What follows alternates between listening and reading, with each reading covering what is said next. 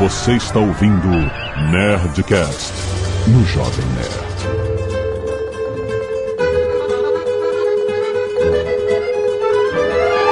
Landa, landa, landa, nerds! Aqui é Alexandre Antônio Jovem Nerd. Saudades da Jardim, saudades. Aqui é o Tucano e essa gravação não pode terminar muito tarde, que amanhã cedo eu vou abrir a Seven Kings. Ih! Bom, aqui é o Lierson Mattenhauer e eu sempre digo que não foi derrubado tanto sangue nas Índias pra vocês ficarem usando sazão pra temperar as coisas, velho. Caraca. que é isso, caraca. Aqui é o Alessandro, da Jardins Grill, e long live and prosper para todos. Olha aí. Aê, aqui é o Azagal e eu vou abrir meu próprio restaurante. Coitado. Bem-vindo, cara. Não sabe como é difícil.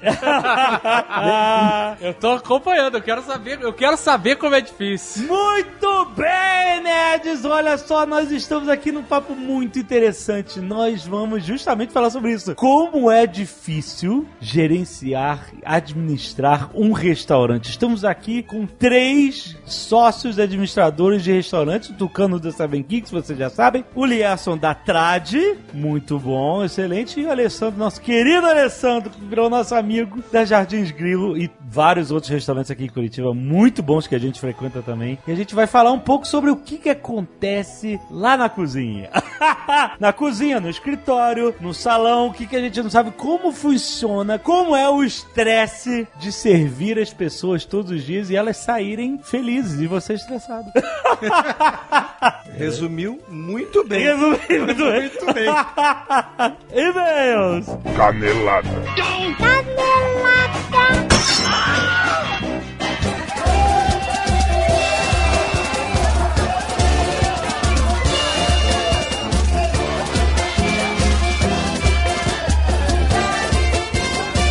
Muito bem, Azaghal, vamos para mais uma semana de e-mails e canaladas do Nerdcast. Vamos. Esse é o seu ritmo de carnaval, Azaghal? Aqui, meu amigo, é a resistência do carnaval. Ah! Mais seguro que Curitiba, só o Nerd Bunker. Vamos falar de Magazine Luiza em ritmo de carnaval, Azagal. Olha só. Olha só, mas é o carnaval dos nerds, Azagal. É isso. Olha só. Temos desconto, Azagal, pra você comprar seu jogo, pra você comprar seu acessório do seu game favorito. 10% de desconto pra categoria games. Só usar o cupom de desconto Bloco Magalu. Ó. É o Bloco Magalu. Olha aí que bonitinho. Muito bom. E olha só, você pode usar o cupom de desconto pelo app. Aliás, baixa o app do Magalu, cara. É muito maneiro porque você, além desses descontos e promoções que tem no app, Tem navegação gratuita. exatamente, você não gasta os dados do seu celular pra navegar na Magalu pelo aplicativo deles. Ah, Eles pagam. Eles pagam Olha essa aí, conta. olha aí. Não é maravilha? É. E você pode escolher o que você quiser. Tanto no 3G, no 4G, você não gasta. Isso é muito maneiro. E olha só, eles também têm promoções exclusivas e frete grátis de forma exclusiva pra quem tem o app. Tem regulamento da promo. Vai no link aí, cara, pra você ver. Porque tem condições, obviamente. Mas, cara, vale muito a pena. Baixa o aplicativo que é de graça pra Android, pra iOS. Usa o cupom de desconto Bloco Magalu e vai pular seu carnaval com 10% de desconto na categoria Games. Muito bom! Que eu também falando em games, vamos falar de PicPay, que Ó. está sempre aqui conosco. Lembrando que eles têm várias modalidades de compra de créditos para vários serviços agora dentro do aplicativo PicPay. E um deles é comprar créditos para Steam, Azaghal. Ó. Você compra- É assim, olha, você vai lá na aba serviços, aí você vai lá, comprar crédito para Steam. Você clica lá, compra o quanto você quiser. Imediatamente após a compra, você recebe ali na sua tela do aplicativo do PicPay o voucher, o código que você vai na Steam colocar para você inserir créditos na sua Steam. E olha só.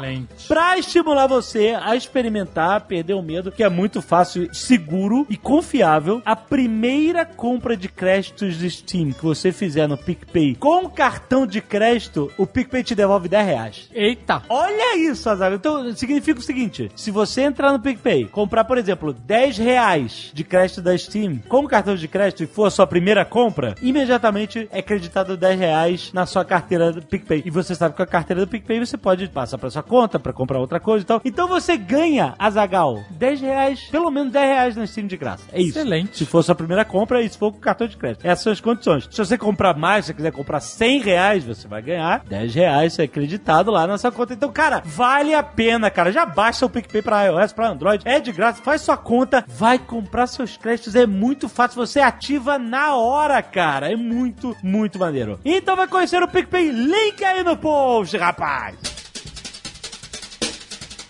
E se você não quiser ouvir os recados e e-mails do último Nerdcast, você pode pular diretamente para... 13 minutos e 44 sanduíches de picanha. E olha só, a Zagal Nerd Store tem uma coisa espetacular. Só acontece hoje, você que está ouvindo esse Nerdcast na sexta-feira, dia 9 de fevereiro de 2018. Ah. Hoje é dia de Flash Black Friday! Como é que é? Ah, galera adora as promoções da Black Friday. Óbvio, todo mundo. Quem não gosta? Promoção absurda.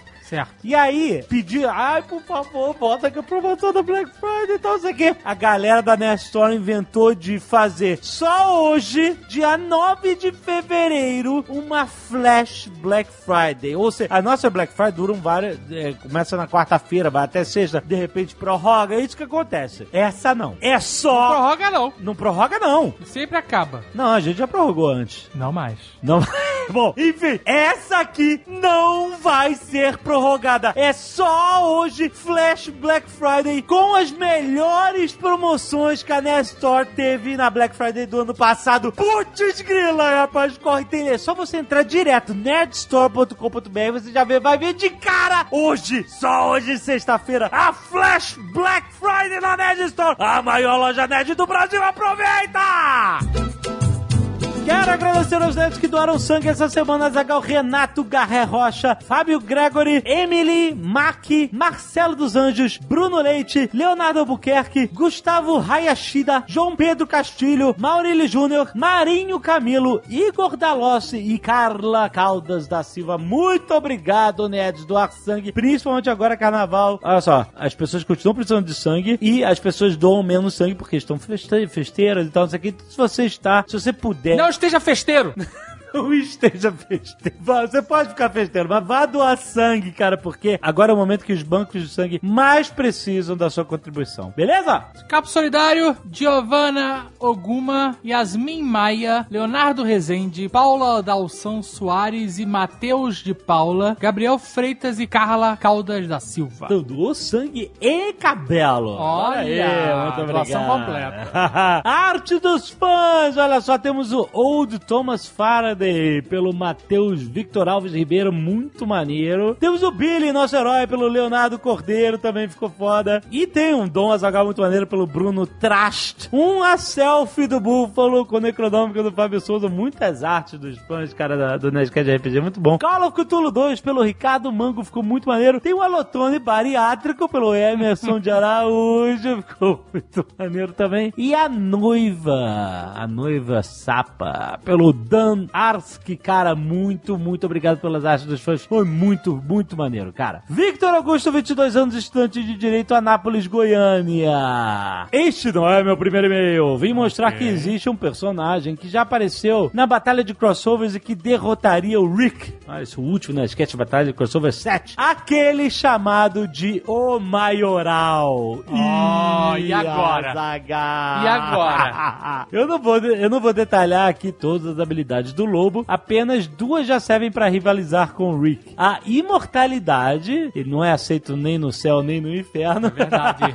e a inteligência, consegue descobrir o rastro de suas presas em qualquer lugar do universo. Criou um enxame de microscópicos escorpiões voadores que mataram toda a vida do planeta dele. A única fraqueza dele são gases venenosos e já a fraqueza do Rick é a sua família. É, e eu tenho um negócio, os dois são a escrotidão encarnada. É, um, com escro- um é a escrotidão na inteligência Aham. e o outro na violência. Ah, cara, que eu queria ver esse bate. Vamos discutir isso no próximo. Tiago Trigueiro, 28 anos, engenheiro, professor e estudante. Recife, Pernambuco, terra do frango à parmegiana que dá diarreia. É ele que tá falando isso. Olá, Jovem Nerd, Azagal e toda a equipe. Este não é meu primeiro e-mail. Venho aqui fazer uma contribuição rápida para o episódio Aham. da semana passada. Antes de mais nada, digo que não pretendo elencar meus achismos sobre John Wick versus Rambo ou versus Beatriz Kiddo, mas seguindo a ordem do programa, dá pra assumir que John Wick passa deles e enfrentará o personagem do Liam Neeson em Busca Implacável.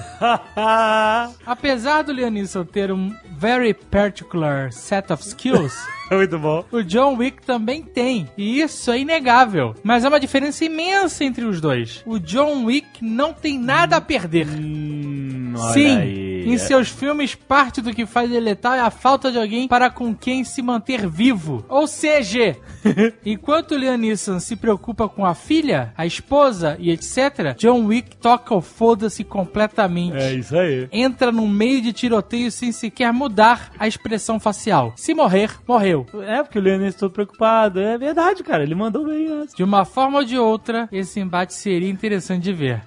Aproveito o e-mail e vou fazer uma outra contribuição. Ah. Quando vocês propuseram que eles se juntassem para vingar de alguém que sequestrou a filha de um, matou o cachorro do outro e destruiu o casamento da Beatrix, eu pensei imediatamente no vilão desse segmento. Talvez o único capaz de planejar e executar tudo isso. Ah. O Conrad Stonebanks, personagem do Mel Gibson em Mercenários 3.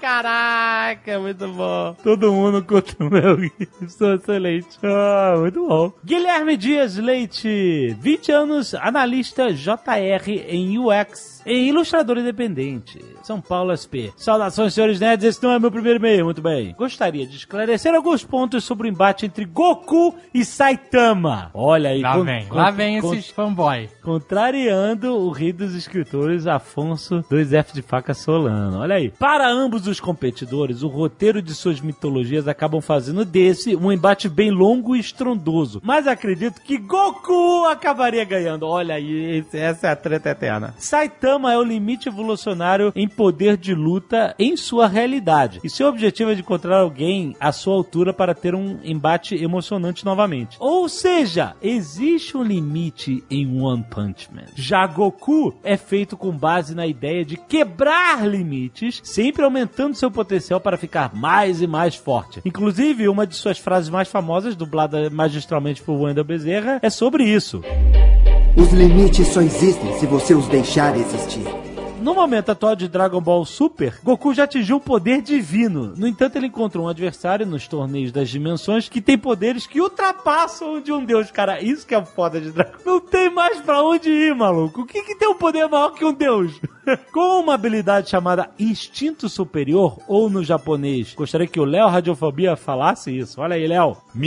Gokui. Goku consegue lutar de igual para igual com esse adversário chamado Jiran. Com esse poder, ele já conseguiria levantar uma boa luta contra o Careca. A soma de sua premissa de sempre superar limites e o fato que Saitama está na procura de alguém tão poderoso quanto ele, resultaria com ambos lutando até chegarem no ponto em que Goku superaria Saitama, já que ele não o mataria, esperando ver até onde Goku chegaria para que sua vida volte a fazer sentido que ele tem alguém que possa lhe fornecer uma ameaça. Muita saúde, felicidade, parabéns pelo trabalho. Olha a treta jogada aí, discutam à vontade. Porque assim, se o Saitama der um soco, ele não é o One Punch Man, então se ele der o primeiro soco no Goku e o Goku não tiver ultrapassado os limites do Saitama, aí perdeu. O Goku perdeu. Então o Goku não pode tomar soco, ele tem que ficar. Se o Lobo estiver nessa luta? o maioral, é imortal, olha aí.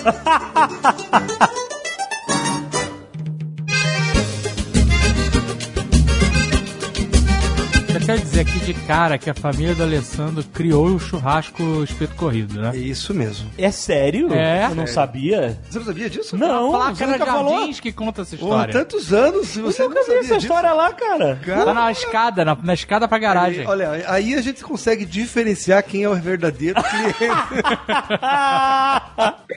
Caraca, como é que foi isso? é verdade. Meu avô, anos atrás, né, veio do Rio Grande do Sul, Aham. abriu uma churrascaria lá em Registro, interior de São Paulo, e naquela época não existia o rodízio como a gente conhece hoje. Como é que era o rodízio? É, você pedia pratos e os pratos eram levados à mesa. Alguns até levavam o espeto e fincavam na mesa, assim, né? Aham. E a pessoa se servia. Aí reza a lenda que um garçom atrapalhado, na hora de tirar os pedidos, levou os pedidos errados em cada mesa. Aí Ah. começou uma bagunça, não é meu, esse aqui não é meu, eu pedi outra coisa. E meu avô, no desespero de tentar arrumar, pegou todos no, no, no braço, começou. O que, que o senhor quer? Qual que é do senhor? Ah, não, eu quero esse, mas eu quero um pouquinho daquele também. Pô, me serve Gostei esse aqui. desse aqui. É, gostei desse aqui. Aí aquela confusão virou uma boa ideia e o meu avô deu continuidade e assim foi. Aí por trás dos bastidores, né, que até gera uma discórdia entre pai e filho, né, é uma, uma história paralela, é que o meu pai, que era o garçom atrapalhado. Só que ele nega. ah, ele nega. É, como, como é que ele vai dizer que é ele, né? Ele nega veemente que não é ele, mas tudo bem, né? O importante é que a história deu certo. Caraca, que maneiro. E olha só, a Jardins Grill tem um diferencial. Garçons ninja. Ga exato. O que, que é? Garçom ninja. Ah, garçom ninja. Não, não, cara, você vai. O cara do qualquer- espeto. O cara Você do vai, espeto. você vai no, no qualquer chascaria, aí tem aquele pegadorzinho Sim, sim, sim. que eu acho Detestável. uma ofensa. É uma ofensa. Como assim você que tem que pegar a carne? Não, na Jardins. A gente tá mal acostumado. é. Exato, a gente foi mal acostumado. Canon, meu Deus, velho. Me serve! Não é me serve, cara. O cara é a habilidade de cortar É e colocar no seu prato sem você ficar lá pinçando a carne. É isso que eu tô É, falando. Ele corta com a faca e já põe com a faca? Ele usa duas facas. Ele usa fa- a- o facão mesmo É. e uma faca menor, uma faca de mesa. E aí, quando ele corta, Ele Já segura a carne. ele pinça a carne e bota no seu é prato, lindo cara. demais É de isso ver. mesmo. Eu acho tão lindo garçons que vem servir arroz com duas colheres só, sabe? Vem que pega com as duas colherzinhas e coloca assim. Aham. Mas eu acho que eles não sabem porque eles não comem arroz, cara. É só carne. É só carne. É, O arroz tá fora. arroz. Olha, o tucano, ele tem, você vai me dizer, o tucano tem uma equação para ir à churrascaria, né, tucano? Como é que é? Ah, sim. Não, é, não é nenhuma equação, é uma continha básica. É. Tem o buffet lá. Não. Começa pelo buffet. Aí você vai vendo cada um dos produtos. Tipo, alface. Quanto é o quilo do alface? Nossa, sério mesmo que você faz isso? É o do alface? Eu vou, eu vou pagar, eu tô pagando 50 reais, 70 reais, 80 reais Aham. pra ir numa churrascaria. Eu quero comer. Você é muito frio. Você é muito frio, cara. Não, aí não entra. Aí vem as carnes. Aí chega lá, picanha, pode botar. Fraldinha, pode pegar. Aí vem a- aquela maminha cansada. Não, essa aí passa. Dá licença. Champignon, quanto é o quilo do champignon? É assim, Você cara. quer aproveitar a eficácia maior do, do preço por quilo. Eu, churrascaria. É um agora- ponto de vista, né? É, é, um é, ponto claro de que é um vista. de Churrascaria. É porque tem gente que vai, come salada, come peixe, come Tem. japonês. Tem mesmo. Aí é que tá, é porque eu fico desgraçado na minha cabeça quando eu vejo aquele maluco que vai no buffet e manda um pratão de arroz com feijão, brother. Nossa, e batata Aí não sobra, não sobra espaço pra comer nada, velho. Mas, cara, mas daí tem que equilibrar o cara que nem você, né? Ora, se for todo mundo que nem você, coitado de mim, né? Porra, Ô, tá doido, velho? Ah, excelente. É, eu sou que eu tocando, eu, dou- eu sou o cara que dá prejuízo. Que- agora não mais, mas eu ia, eu comia só carne e pastel. É verdade, é verdade. Carne e pastel. Essa semana me deu uma dó do Dave, cara. Eu tava fazendo seis anchos de wagyu em casa. E Ai. aí eu tava no Stories, tinha uma fatia de carne num prato, cara. Ela tava boa, era fraldinha. Foi Fraldinha no sal. Puta, a gente chegava na jardim e a gente falava, sabe aquela fraldinha no sal caprichada, lembra? Lembra? Puta, que saudade. Oh, puta merda. A gente não faz a fraldinha no sal. Eu sei. A gente só faz pra vocês. Olha aí. Essa é a verdade. Não, e olha só, isso não é privilégio de, de ser web celebrity, essas coisas, não, porque o Alessandro virou nosso brother sem saber de jovem nerd, de nada. Tanto Ele- que nem tem a nossa plaquinha nas cadeiras. Mas vai ter, vai ter. Agora trucaram aqui a, a, a... Deixa comigo. É porque nas jardins, a- as cadeiras, toda cadeira tem a plaquinha com o nome de alguém famoso, né? Pô, tem um Cantor, monte de ator, nome é. famoso. Exato. Nacional e internacional Aí o lá. David começou a negociar de ter o nosso Não negociei nada. Não negociei, sempre fui low profile. aqui. Não, mas olha só, como é que a gente ficou amigo? A gente ia muito lá. Muito. Muito gente, é. mesmo. E aí ele começou a ver E a gente levava todo mundo. Tucano sempre que vem É. aqui pra Curitiba vai na Sempre Jardins. que viajava a gente pra cá, a gente levava. Aí ele sempre via a gente, e ele via a gente com as camisas da Nerd Store, de coisa de história e quadrinho e tal. E ele e o Alessandro é nerd também, da nossa época. Então gostava de falar de quadrinhos. Aí perguntava que filme que a gente viu, vocês viram Avengers e não sei o que. E a gente ficava batendo papo, porque o, o dono da casa no local, ele tá isso justamente pra falar com os clientes e tal. Não, e tem essa, o olho do dono engorda o gado. Ele, é. e ele tá lá mesmo. Tá lá sempre. Tanto que eu já falei pra ele uma vez que ele tirou férias e ficou diferente. Lembra que eu Ah, te sempre falei? fica, né? sempre fica, não tem Mas- como. A mas- gente tenta, mas. Eu falei assim, será que ele, que ele conhece o Jovem Nerd? Eu fiquei pensando, fiquei pensando assim, que ele sempre ia falar de coisa de quadrinho com a gente. Aí ele falou assim, ah, eu vi esse negócio, você viu que vai lançar o filme e tal, não sei o que, eu, eu vi esse negócio num site nerd. Eu falei, ah, agora ele vai assim, foi no Omelete. Aí eu, ah, tá bom, ok. Caralho. Imagina a cara de vocês que nem o Didi quando o, o- Daniel chamou Criança Esperança de Teleton, tá ligado? Ah, foi bem isso. Aquela cara de merda, E né? aí depois aquele... Ah, eu, pra vocês falar a verdade, eu não entendia, porque às vezes eu vi um, um menino bem mais novo que a gente ir lá tirar foto com os caras. Mas o que, que, que tá acontecendo aqui, né? O que, esses caras são, né? Que isso, cara? Depois que eu vim saber. Exato, e então a, gente, a nossa amizade é verdadeira. É verdade. não que as outras não sejam, mas é que você, tipo Mas assim, surgiu realmente brother da afinidade que a gente de tem. afinidade, de, é, de gostar exatamente. do jeito de cada um. É, de verdade. bater um papo, Exatamente, é verdade. exatamente. E aí ele falou assim: se vocês quiserem a fraldinha no sol, eu faço. É. Aí subiram no conceito. É porque tinha e saiu do cada. Ficou É, é só que- com mostarda. Isso mesmo. É que a gente não tem espaço físico pra tudo. Uhum. Então a gente teve que selecionar alguma coisa pra. Né? É, é, a exato. Sabe o que, que saiu que eu gostava, mas ainda tem na colônia, que é do seu pai? A feijoada. Não deu certo? Não, não, não Cara, valia ela a dava pena? certo, dava. Era boa pra caramba. Tinha um público muito bom, só que, graças a Deus, a qualidade da Jardins é muito boa e o pessoal se dividia. Então não comia só a feijoada no sábado. Então no final do dia ia muita coisa pro lixo. Hum, A Entendi. feijoada, cara, ia assim, demasiadamente. Aí você tem que começar a fazer a conta ali e acabou que não valendo a pena no final, sabe? Aí ficou só na outra. Aí ficou só na outra, que é mais tradicional. Sim. que, né? Que também é boa a feijoada Também é lá, boa. porque as carnes são separadas, é Isso aí, profissional. é, tem que ser separado. Tem que Isso ser, mesmo. tem que ser. Mas tá muito bonito esse floreio todo, mas eu quero saber dos podres. Eu quero saber de cliente chato. Puta, Na- cara, eu, eu lembro de dois. Não existe iam- isso, Dave. Caralho. Não existe dois isso. que Eu amo todos. Amo todos. Até os que pedem prato, garfo, faca e bem passado. E nota fiscal paulista no final. E segunda via do, do cartão de crédito. Amo todos. Nossa, eu mandei um cara embora essa semana por causa disso, velho. Como assim, cara? Ah, ele primeiro que o, o começo da discussão foi eu encostando no braço dele pra pedir desculpa e ele me falar, não rele em mim. Aí eu. Não, é, não encosta no meu ombro. Era cliente isso? Era cliente? Era 11h30, tá? A gente, 11h30 da manhã, a gente tava limpando o salão pra começar e eu tava recebendo umas carnes que eu tinha comprado diferentes lá. Aí chega esse cidadão que ele vai sempre lá, mas ele é um puta de um cara, sabe, deselegante no máximo. O cara muda todo, tudo que tem na receita, ele não se satisfaz. Você teve o trabalho de criar o menu. Aí ele vai falar: Não, eu sou muito melhor do que vocês que criaram tudo harmonizado, então eu vou colocar ralapenho com geleia de pimenta, bacon e creme de gorgonzola. Um negócio assim. Ah, Que é o que esse cara come, não tô brincando. Tomara que ele não usa isso. Eu acho que ele tá ouvindo, cara. Alguém vai falar pra ele. Ah, mas se você tá ouvindo, meu querido, por favor, não venha mais, porque eu não vou com a sua cara. Você é o, meu Deus, você é o pior cliente do mundo. Não, mas o que, o que acontece? Aí ele chegou e queria sentar e pedir. Amigo, são 11h30 da manhã, tipo, você não é um boia fria, espera meio-dia pra você almoçar direito com todo mundo. Você não pode. Porra, calma aí, calma aí, Liara. O cara, você tava aberto ou não tava? Eu acho que não, era 11h30 da manhã, cara. Só que Não, casa- peraí, eu abro 11 e meia, hein? Olha o boia fria aí. Olha o boia fria. Eu amo os boia frias. É Santos, tem os estivador lá, os caras precisam comer cedo. Né? Que pariu.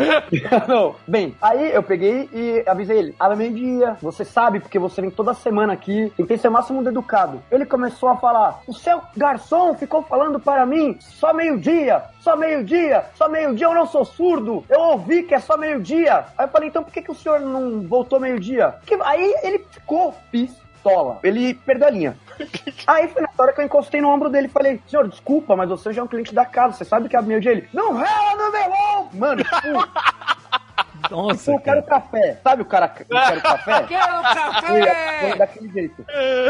Aí ele tava com mais duas pessoas que ficaram, cara, tipo, em choque, porque ele não precisava daqui. Sério, era, ele veio às 11h30, volte meio-dia, tá tudo bem, cara, vai sobreviver até lá. E ele não aceitou, cara, e começou a dar show, dar show, aí desrespeitou meu garçom, aí pra mim é minha equipe, cara, são as pessoas que correm no dia a dia comigo, pra mim foi a mais. Eu falei, então, cara, então, por favor, vai, tem duas hamburguerias na rua aqui, se eles abrirem às 11h30, você pode almoçar lá. Manda ele pra Santos. Se ele quiser verdade, almoçar eu 11 e queria meia. mandar ele, vocês sabem muito bem pra onde. Então é assim que a gente deve tratar os clientes, gente? Só pra, pra eu anotar aqui no meu caderninho. É, cara. Ó, ó, pra nós o atendimento é a coisa mais fundamental, porque a comida pode ser maravilhosa, mas se a pessoa for maltratada, ela nunca mais volta. É. A gente sabe disso, todo mundo aqui sabe disso. Sim, A gente, quando vai num lugar, a gente quer ser mimado. Que o cara pegue na nossa mão e. exato. Sei lá. Só que, cara, tem pessoas Maluco, que se o cara se for numa hamburgueria, o cara pega na minha mão, eu falo, não rala na minha mão! Não rala em mim! Só que aí esse cara, tipo, ele tem algum problema muito sério na casa dele.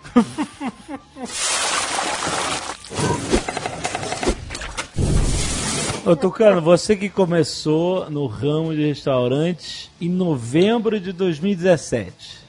Você é o mais novo aqui. Você e seus sócios, vocês estão aprendendo tudo na marra, Sim. né? Porque nenhum dos três tinha experiência com restaurante antes, Não, né? E, e aí, de repente, você tá não só lidando com cozinha, administração de negócio, mas também lidando com todo tipo de cliente. É claro que, no caso do Tucano, tem muita gente que é fã, que conhece, já conhece ele, do Nerdcast e da cozinha de Jack e tal, já vai lá com uma, uma vibe de alegria e tal, mas nem todo mundo que chega no restaurante tá bem. Às vezes o cara tá estressado por causa de alguma coisa, às vezes estressou na hora que chegou, ou às vezes o cara é mal educado mesmo. No caso, muita gente se estressa porque tem muita fila. Tem fila, e isso já vai estressando a pessoa, sim. A fila não é culpa nossa. A gente tem 50 lugares, eu não tenho culpa que todo mundo quer vir no mesmo horário. Aham. Na verdade, todos os horários tem fila, né? Mas aí não é uma culpa nossa. Você pode chegar e falar, pô, tá muita fila, vou voltar outro dia. Vou voltar outro horário. Mas a pessoa se dispõe a ficar na fila. Só que tem gente que não aguenta ficar na fila. Sim. E aí quando chega, senta, ela já quer arrumar confusão. Isso acontece direto. Aconteceu isso sábado aqui, cara. Cara, foi carnaval, tinha uma porra de um bloco na minha rua. Eu tô reformando a parte de cima, eu tô com 70 lugares só. Tinha, eu acho que era uma caravana de gente fantasiada e totalmente alcoolizada. Sabe quando tudo foge do controle, assim? Tipo, um monte de louco. Tinha cara que levou mulher pra dentro do banheiro pra dar uma rasgada. Tinha nego que ficou. Vou pra Santos. Nessa em São Paulo. Pô, São Paulo tava um zoológico a rua. Eu não conseguia andar. Só tinha louco fazendo merda. Todo lugar nego mijando na rua, nego transando em todo lugar. Meu bairro, não sei o que aconteceu. Cara, teve um amigo meu que é dono do Mitsu, o Paul Euler, ele me ligou e falou: tinha um amigo meu de Nova York que queria vir almoçar aqui. Eu mandei ele aí pra trás, porque deve estar mais tranquilo, né? Aí eu pensei, puta que pariu. Como é que eu vou receber esse gringo aqui? Aí entra o lance da merda da fila. Cheguei pro meu cara que tava na frente da fila, lá o gerente falei: coloca o nome de um cara pra mim aí no final da fila, que ele vai chegar daqui uns 40 minutos é o tempo da fila. Ok. Ele seguiu a fila, só que ele não estava lá. As pessoas têm a opção de pôr o nome na fila e dar uma volta, chegar na hora de comer e entrar. Claro. Você usa o app ou é na mão mesmo? Sim, não, a, o- a gente usa o app, o Getting. Então um app que manda mensagem pra pessoa. Você tem a opção de dar uma volta, vai chegar a mensagem pra você, você volta no tempo estipulado. Eu coloquei o nome do cara, estava aquela torre de Babel na rua, um inferno do cacete, simplesmente me chega um cara, dá o nome e entra. Meu irmão, imagina todo mundo bêbado, com fome, duas horas na fila, me chega um cara com uma puta cara de gringo e entra direto. A galera ligado- ficou possessa. Não, vocês não estão ligados o pau que deu. Não, tô falando sério, o nego ficou berrando na rua. E meu gerente me ligando, eu tava num evento lá da cerveja lá, e o nego me ligando, dá um caos aqui, fala pro seu. Meu, eu vou fazer, caralho, porra, não tem o que fazer. As pessoas não entendem às vezes que nem esse tipo de coisa. Você vai, entra na fila antes, pega a fila, senta lá, ou dá o nome, sai e volta. Acontece muito isso. Por as nossas casas serem em lugares pequenos, as pessoas dão o nome, e cara, eu tô na Vila Nova Conceição, tem opções pra você passear, você pode ir no parque, que é só atravessar a rua. Um monte de gente dá o nome, vai lá no parque de Ibirapuera, que tipo, demora uma hora a fila, vou dar uma volta. Volta e entra direto. Nossa.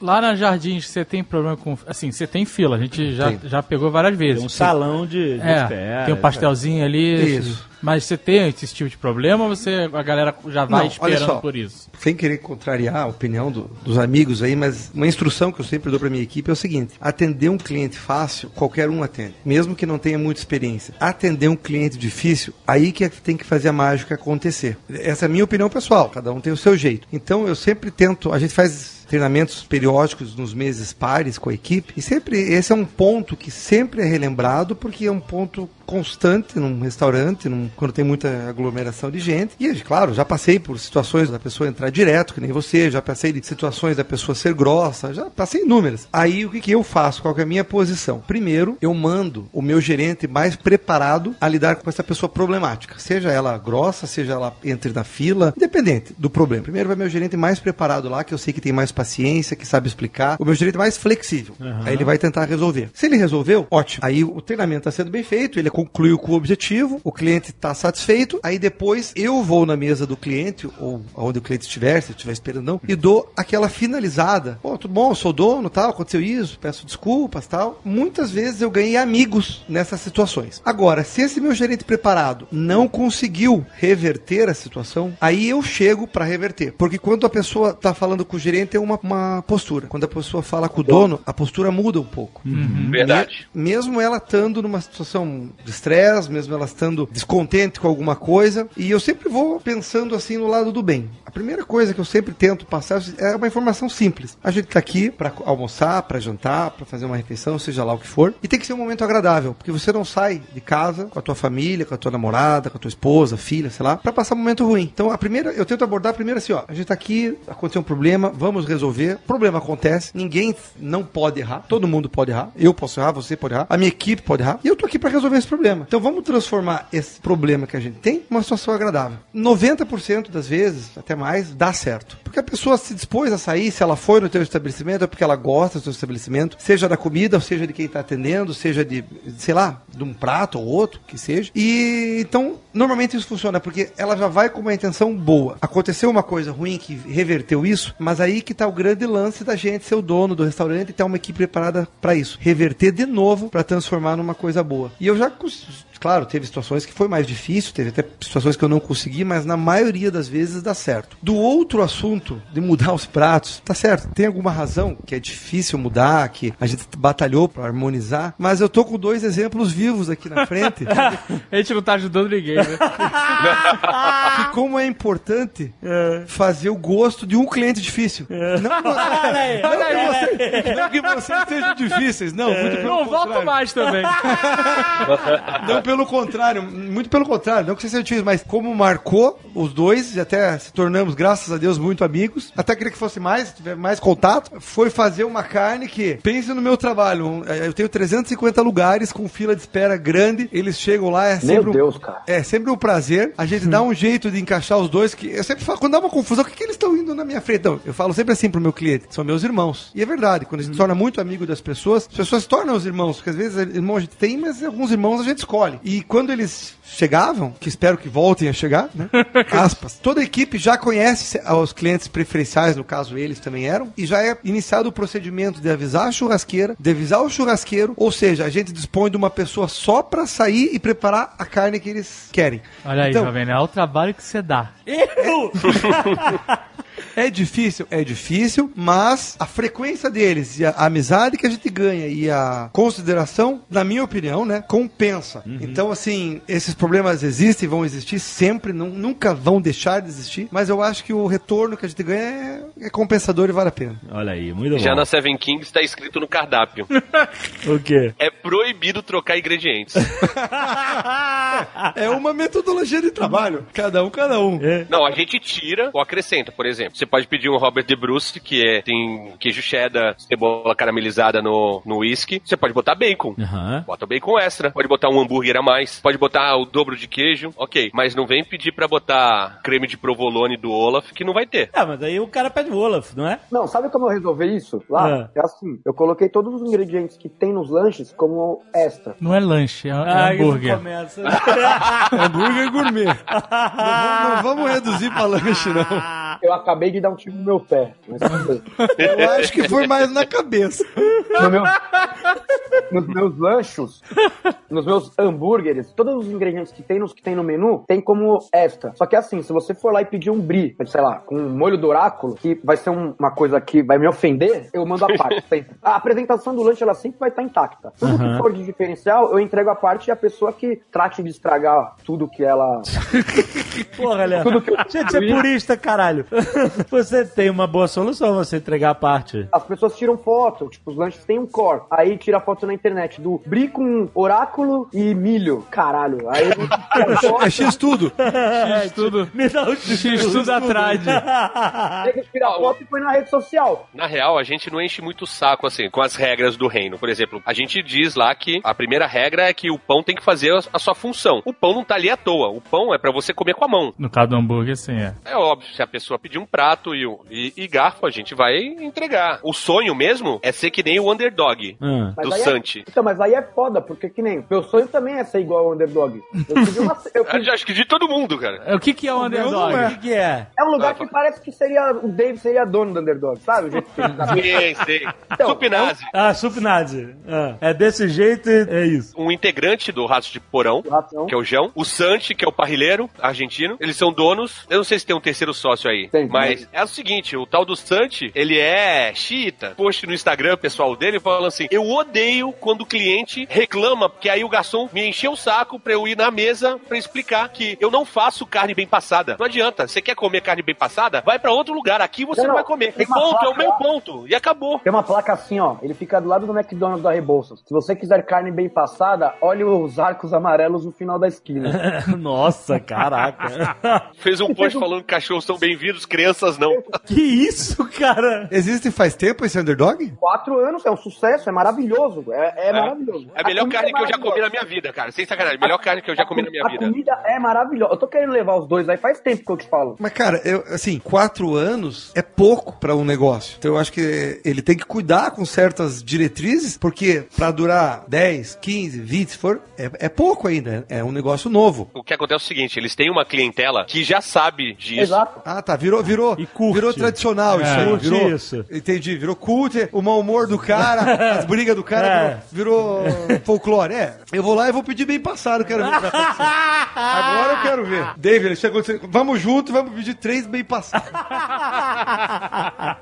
O atendimento é muito bom, eles atendem muito bem. Ninguém é grosso lá, a não ser que você caia na besteira de falar que é bem passado. Ele tava na churrascada, tem no meu vídeo lá da, da churrascada. Eu entrevistei o Santi, aí eu falei assim: Santi, primeira pergunta, o que você fala pra quem pede bem passado? Ele fechou a cara, não falo nada, não sirvo nada, não fica nem perto de mim. Vou levar minha sogra. É, lá. pois é. Então, olha que maravilhoso que seria se vocês levassem a sogra de vocês lá e botassem aí uma filha pra ela. Ela Não precisa botar pilha Não, não, nenhuma. Não precisa, Não elas precisa, pedem ela mesmo sempre assim. pede. Aí Não, que olha tá só. o charme da Tem coisa. um, tem um protocolo. A, a nossa sogra é assim: chega no restaurante, aí pede carne bem passada. Aí ela fala assim: quando chega a carne, ela. Não, ainda tá muito sangue. Tá? Primeiro, não é sangue aquele vermelho da carne, é uma proteína da carne que tem É essa sangue. Tá, a gente Não é entendeu. sangue, mas então, ah, tá muito sangrando e tal. Aí volta pra lá pra passar mais. Aí volta pro prato dela, ah, tá muito dura a carne. Eles não sabem fazer carne aqui. Aí a gente ah, arrancando os cabelos, sabe? Tipo assim, é, é sempre igual, cara, sempre igual. Tipo assim, carne bem passada vai ficar dura, é isso mesmo, cara. Teve uma senhora que foi isso, que é assim, a gente recebe também muita família que, tipo, o neto é fã Aí leva a e arrasta a toda. família toda. Aham. Aí tá. São seis pessoas na mesa, a senhora pediu, aí o garçom pediu qual o ponto da carne, e ela falou, eu quero ao ponto. Aí o garçom se certificou, falou assim, olha, nosso ponto, a carne é bem rosada no, no centro. Ela, é assim que eu quero. Ok, fez o pedido. Quando chegou, ela deu uma mordida e falou assim, isso aqui tá cru. e tava ao ponto. Aí o garçom falou, não, a gente leva lá pra dentro, passa mais. Passamos, devolveu. Ela, não, ainda tá cru. Ok, vamos passar. A senhora então quer bem passado mesmo, né? Aí foi lá, deixou passando mais, chegou, a carne ficou cinza, do jeito jeito que, teoricamente, ela queria. E aí ela comeu. Ah, agora tá seca. Ah, pois é. O que a gente vai fazer com uma velhinha dessa, brother? Eu tenho um problema muito forte com essa porra aqui, porque quando a gente abriu, eu tentei. Assim, você vai no underdog, você é bem tratado. Só que você sabe, assim, não mexe com os caras. Vai lá, pega o que eles estão. eles estão dispostos a te vender e não enche o saco. Que aí você vai ter uma noite boa. Se você for inventar moda, aí você vai ter problema. Ah. O que eles estão dispostos a, dispostos a fazer é incrível. Então, beleza, eu sou super acostumado a só ir, pedir aquilo e ir embora. Você quer que pedir uma carne bem passada, cara, lá não é o seu lugar. Beleza, na, quando eu comecei atrás, eu queria ser purista desse jeito. Ah. Começa a tomar tanta porrada na cara, tanta porrada na cara, tipo, se desgastar que não vale a pena. Aham. Eu não tenho problema nenhum de trocar ingrediente. Tipo, eu falei, eu, eu vou e dou a parte e beleza, o negócio vai estar lá. Só que bem passado é um negócio que é muito chato. Se for uma mesa de 10 pessoas, um desgraçado pede o bem passado, as 10 pessoas vão comer muito depois quanto esse cara. Porque o bem passado demora bem mais pra fazer. Cara, eu acho que vocês têm que simplesmente. Assim, eu acho que vo- vocês não estão tratando mal as pessoas que pedem bem passado, que nem vocês falaram aí do underdog. Vocês, como criadores do menu de vocês, vocês ficam, ah, pô, o cara vai estragar um negócio que eu, né, que não é pra ser assim, o ideal e tal. E eu acho que, tipo assim, de algum jeito a gente consegue ver um pouco do paralelo. Assim, a gente faz o Nerdcast de RPG, que é toda uma experiência sonora e estéreo, pro cara ouvir no fone de ouvido, pra ele ouvir todos os detalhes e tal. Aí o Guga vai ouvir no carro. Aí ouve no. aí a gente falou, pô, cara, não ouve no rádio do carro, ouve no fone pra você ter a experiência completa. E aí, às vezes, tem gente que ouve no, numa caixinha de som e tal. Tipo assim, é, cara, quando sai de você, ou então o cineasta que não quer que você veja o filme dele no celular, porque você tá perdendo todos os detalhes, a parada feita pra ser numa tela grande e tal. Eu já vi isso, já vi cineasta reclamando disso. Mas depois que você serviu, perdeu, é, não é mais teu. Perder não é seu mais, entendeu? É do cara, cara, é. entendeu? E, e pode ser que ele reclame da sua comida e tal, fala assim, ah, não tá tão bom, é, ou então não sei o quê. Porque... Mas o ponto da carne você não sofre no jardim, né? Se o cara não gostar do ponto, ele simplesmente bota pro cemitério, né? Carnes que tem mais tempero, fraldinha temperada, maminha com queijo, é sempre ponto mais. É difícil ser ponto menos porque o tempero fica muito realçado. Carne só no sal. Vamos dar o exemplo da picanha. O garçom tem que levar dois espetos. Um pra ponto bem e um pra ponto mal. Aham. Então, quando ele vai servir, ah, ponto bem e ponto mal. Aí ele sabe qual espeto ele vai cortar. Aham. Entendeu? Isso resolve muito problema. Então, Ah, ele leva ao mesmo tempo. ao mesmo tempo, dois espetos. O É garçom ninja? vai na mesa com dois espetos com. Ninja! É, ninja, meu com... mesmo, hein? Assim, vocês- Acho que vocês nunca repararam, mas as carnes de, de sal, que nem a picanha, por exemplo, isso que a gente tá falando, que é a que é mais requisitada, ele vai com um ponto menos e um ponto mais, os dois espetos. O que, que acontece? Ele consegue atender os dois do- gostos, vamos dizer assim, e tem um porém. Quando a carne mal passada encosta na carne bem passada, que leva os dois espetos, aquela umidade da carne mal passada passa para bem passada. Ah. Então aquele aspecto seco não aparece, Olha, entendeu? ainda salva esse problema. Ainda você resolve muito esse problema. É, mas é um macete que você vai pegando com o tempo, né? Então ela vai ficando mais suculenta. É, ela fica mais suculenta, porque encostou aquela mal passada que tem aquela umidade, Aham. aquela, que a outra não tem mais, porque a gordura já derreteu na- no fogo e tal. Então ela passa esse, esse brilho pra bem passada. Então também resolve bastante os problemas. assim. Olha só. Mas isso é os anos, né? Claro. Que vai pegando esse macete. A gente sofre no começo, mas a coisa engata. Mas quantos anos você trabalha com churrascaria? Eu trabalho desde os meus 12 anos. Caraca. Então tem quantos anos agora? Eu tenho 43. 31 Eu- anos. 30 anos. Eu saía do colégio, ia com meu pai pra churrascaria. É, no começo eu só ia nos sábados e domingos, né? Aham. Daí atendia. No começo ele me largou na bandeja assim e falou: se vire. Cara, como foi difícil. Mas, né? Pássaro só voa quando se joga do ninho, né? Aham. E depois, com os anos, foi pegando o macete. Trabalhei no açougue lá com ele, trabalhei cortando carne. Nossa, já fiz de tudo. Tem uma parada que a gente não falou que tem a ver com esses loucões entrando na, na hamburgueria, que é a rotatividade, né? Pelo menos pra mim e pro Lierson, que temos poucos lugares, né? O, o Jardim tem 350 lugares, né? Que você falou. Mas a gente tem 50, a gente tem que virar a casa frequentemente, né? Aham. Toda hora, né? Tem que ser. é, Mas a Jardim food. também, porque a fila é monstro. É, no final é de, assim, é monstro. É... final de semana dá giro, sim. Porra! Graças a Deus, né? Pô, com certeza. Sim, Graças a sim, Deus é o trabalho de vocês. Não, mas então, como é que funciona essa. É outro aspecto interessante, como é que funciona o giro? Porque você, tem a média de quanto tempo as pessoas ficam e tal. Isso é interessante, que cada um aqui vai ter uma experiência bem diferente em Exato. relação a isso. Por que, que a gente tem fila, às vezes, de mais de uma hora? A gente já che- chegou a ficar com 30 mesas de espera. Nossa! Acho que o meu recorde foi 300 mesas de espera. Nossa! Puta que pariu. E qual foi? É gol! E qual era o tempo Cara, médio? tinha gente que desceu dos prédios do lado, pegava a senha e ia ver TV. Aí Caraca. escutava a galera falando. Dia das Mães, que Dia das Mães é assim. É, né? Dia das Mães é Pode foda, né? né? É, Dia das Mães é tenso. Pô, o Dia das Mães pra mim é uma bosta, velho. É mesmo? É porque a mãe não come hambúrguer, cacete. É, isso mesmo. Pô, teve um primeiro Dia das Mães tem oito mesas no almoço. Faz Mães- hambúrguer de bacalhau que tu vai vender pra cacete. Dia das Mães passado, lembra? Você tava lotado, vocês foram pro canto. É verdade, ó. Teve um dia das mães que é isso mesmo. A gente chegou lá, tava lotadaço. A gente Não foi... tinha nem onde parar o carro. É. Você me ligou e foram pro canto. Aí tu falou, peraí que eu vou te reservar lá no canto. Pois é, vai no japonês. Aí chegou a ter lá 30 pessoas, 30 mesas tal, não sei o quê. Não tem como você chegar E apressar e as expulsar o, pessoas. É, exato. De jeito nenhum. A partir do momento que a pessoa entrou no, no seu restaurante, você tem que tratar ela muito bem Exato. e ela tem que ficar lá o tempo que ela quiser. Exato. Então não adianta ficar é, tentando empurrar o cara. Então, já acabou? Posso pedir a conta? Quer que feche? Quer- não adianta. é. Mas tem alguma tática do tipo, já vai perguntando a sobremesa, já tira a mesa, limpa a mesa, pergunta se pode recolher o prato. Tem alguma tática pra, É. pra quando você vê que o cara tá com vontade de ir embora, mas ainda não... Recolher o prato, a gente recolhe assim que o cara acaba de comer. né? não é prato, né? A bandeja. Sim. A gente recolhe, mas isso não quer dizer que o cara vai embora. É, não tem jeito. É, né? Esse é o bom senso de cada um. O garçom perguntar se quer Mano, sobremesa e tal, mas até aí o cara. Mas aí se o cara, por exemplo, se o cara come e aí fica na cerveja, por exemplo, lá na sua. Isso é pra você legal? Ou a margem vale a pena? Ou você quer que esse cara vá embora? O ideal é o cara comer um hambúrguer, tomar uma cerveja e ir embora. Mas, que nem outro dia, chegou uma comitiva de chilenos. Ah, E os caras chegaram, cada um comeu um hambúrguer. A casa não virou porque eles ficaram lá dentro três horas. Caraca. Era, mas é assim, é, o salão ficou tomado. Tinha 30 caras, eu acho que era. Estavam fazendo alguma coisa com a Petrobras. Cada um ficou numa mesa, mas tomaram todos os lugares lá de dentro. Só que eles ficaram lá bebendo as cervejas que custam a lata 40 reais, entendeu? Ai, tá lindo, caralho. Os caras estavam consumindo, assim. O nosso ticket médio até é razoavelmente alto pra uma hamburgueria, porque as, as cervejas são caras. Aham. Por exemplo, o cara vai comer um Camembert, a cerveja que harmoniza pode ser a Erdinger, que não é uma cerveja cara, mas pode ser uma Latrap Vit, que já é mais caro. E aí o cara vai tomar numa taça de cerveja trapista, tal, não sei o que. Vai ter toda uma O ritual. uma experiência, é, um ritual, uma experiência e tal, não sei o que. Esse cara vai gastar mais de 100 reais. Então Aham. ele pode ficar o dobro de tempo de uma pessoa que vai ficar. Mano, sabe uma tática que eu aprendi pra expulsar a galera? É, O Lias é muito sincerão, né? Expulsar a galera. A pessoa tá Qual é a tática, filha da puta? Chega do lado, solta um peido, né? ele geralmente aumenta um pouco o som e põe Slayer.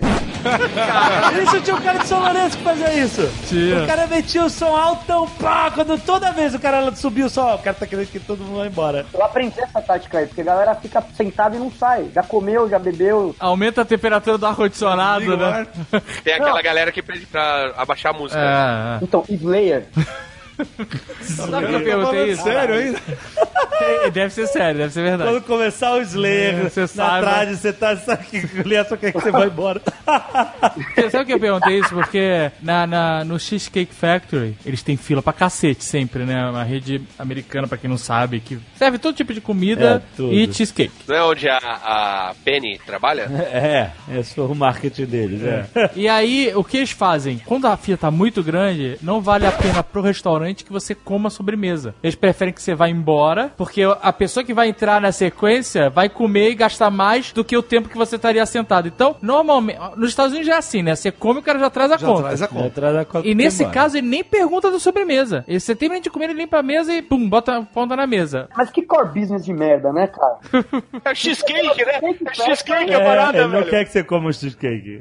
Ele quer que você leve pra viagem. Então, né? mas vocês já fizeram alguma inteligência de tipo assim, quantas pessoas eu tenho que servir por hora pra ter uma operação saudável, esse tipo de coisa ou não? Eu tenho que ter sete giros no dia, Sete giros da casa inteira, é isso? da casa inteira. É um número bom de pessoas. É, então, mas aí geralmente de fim de semana aumenta. No fim de semana a gente vai de 450. O nosso recorde da casa no dia foi 580 pessoas. Caraca, é uma casa pequena. Funciona de tarde também? No dia inteiro de fim de semana. Foi no carnaval do ano passado. Que esses... Aí, tu tá reclamando do carnaval, porra, sei reclamando Olha aí, olha carnaval. Eu adoro o carnaval. Inclusive, eu fui um dessas pessoas que cheguei alcoolizado.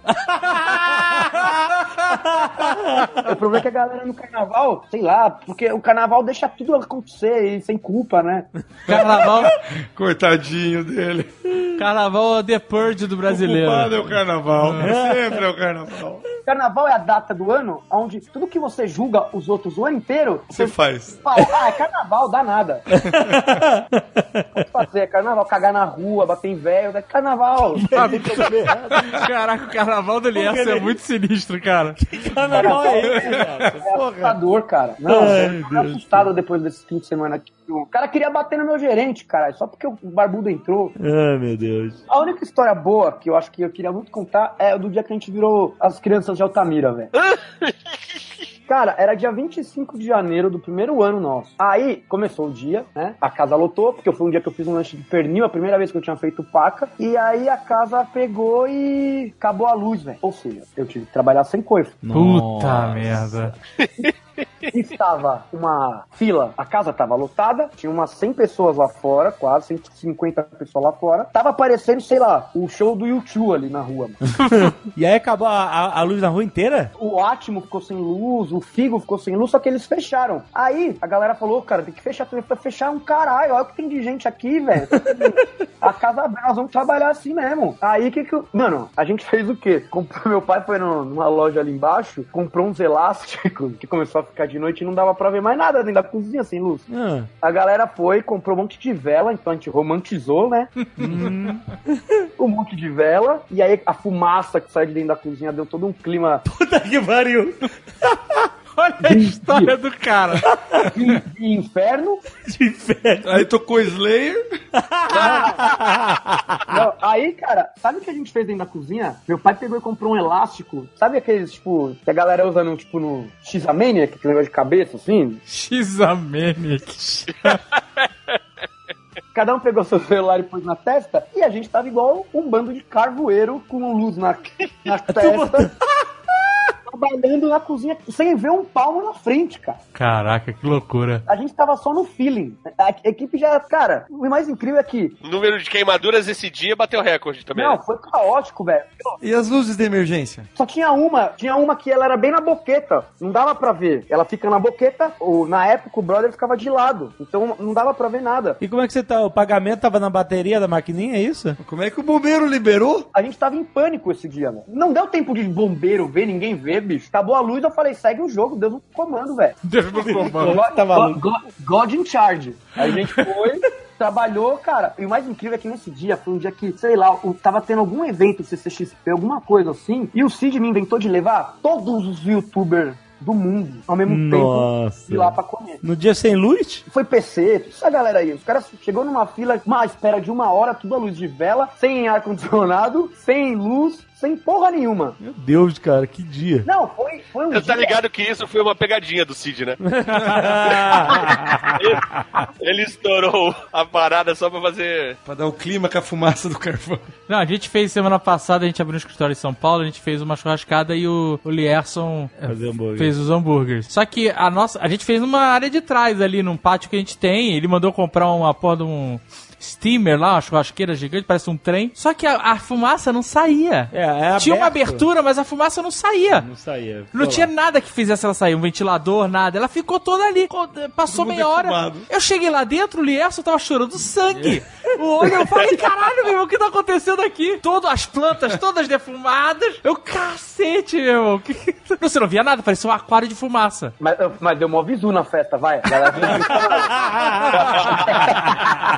A Agora começou a nascer os fungos bizarros nas plantas. Pois é, Aquela defumada fudeu as plantas. tá virando Last of Us aquela É, merda. Puta que pariu. A Caralho. planta comeu gordura, não quer mais fazer fotossíntese.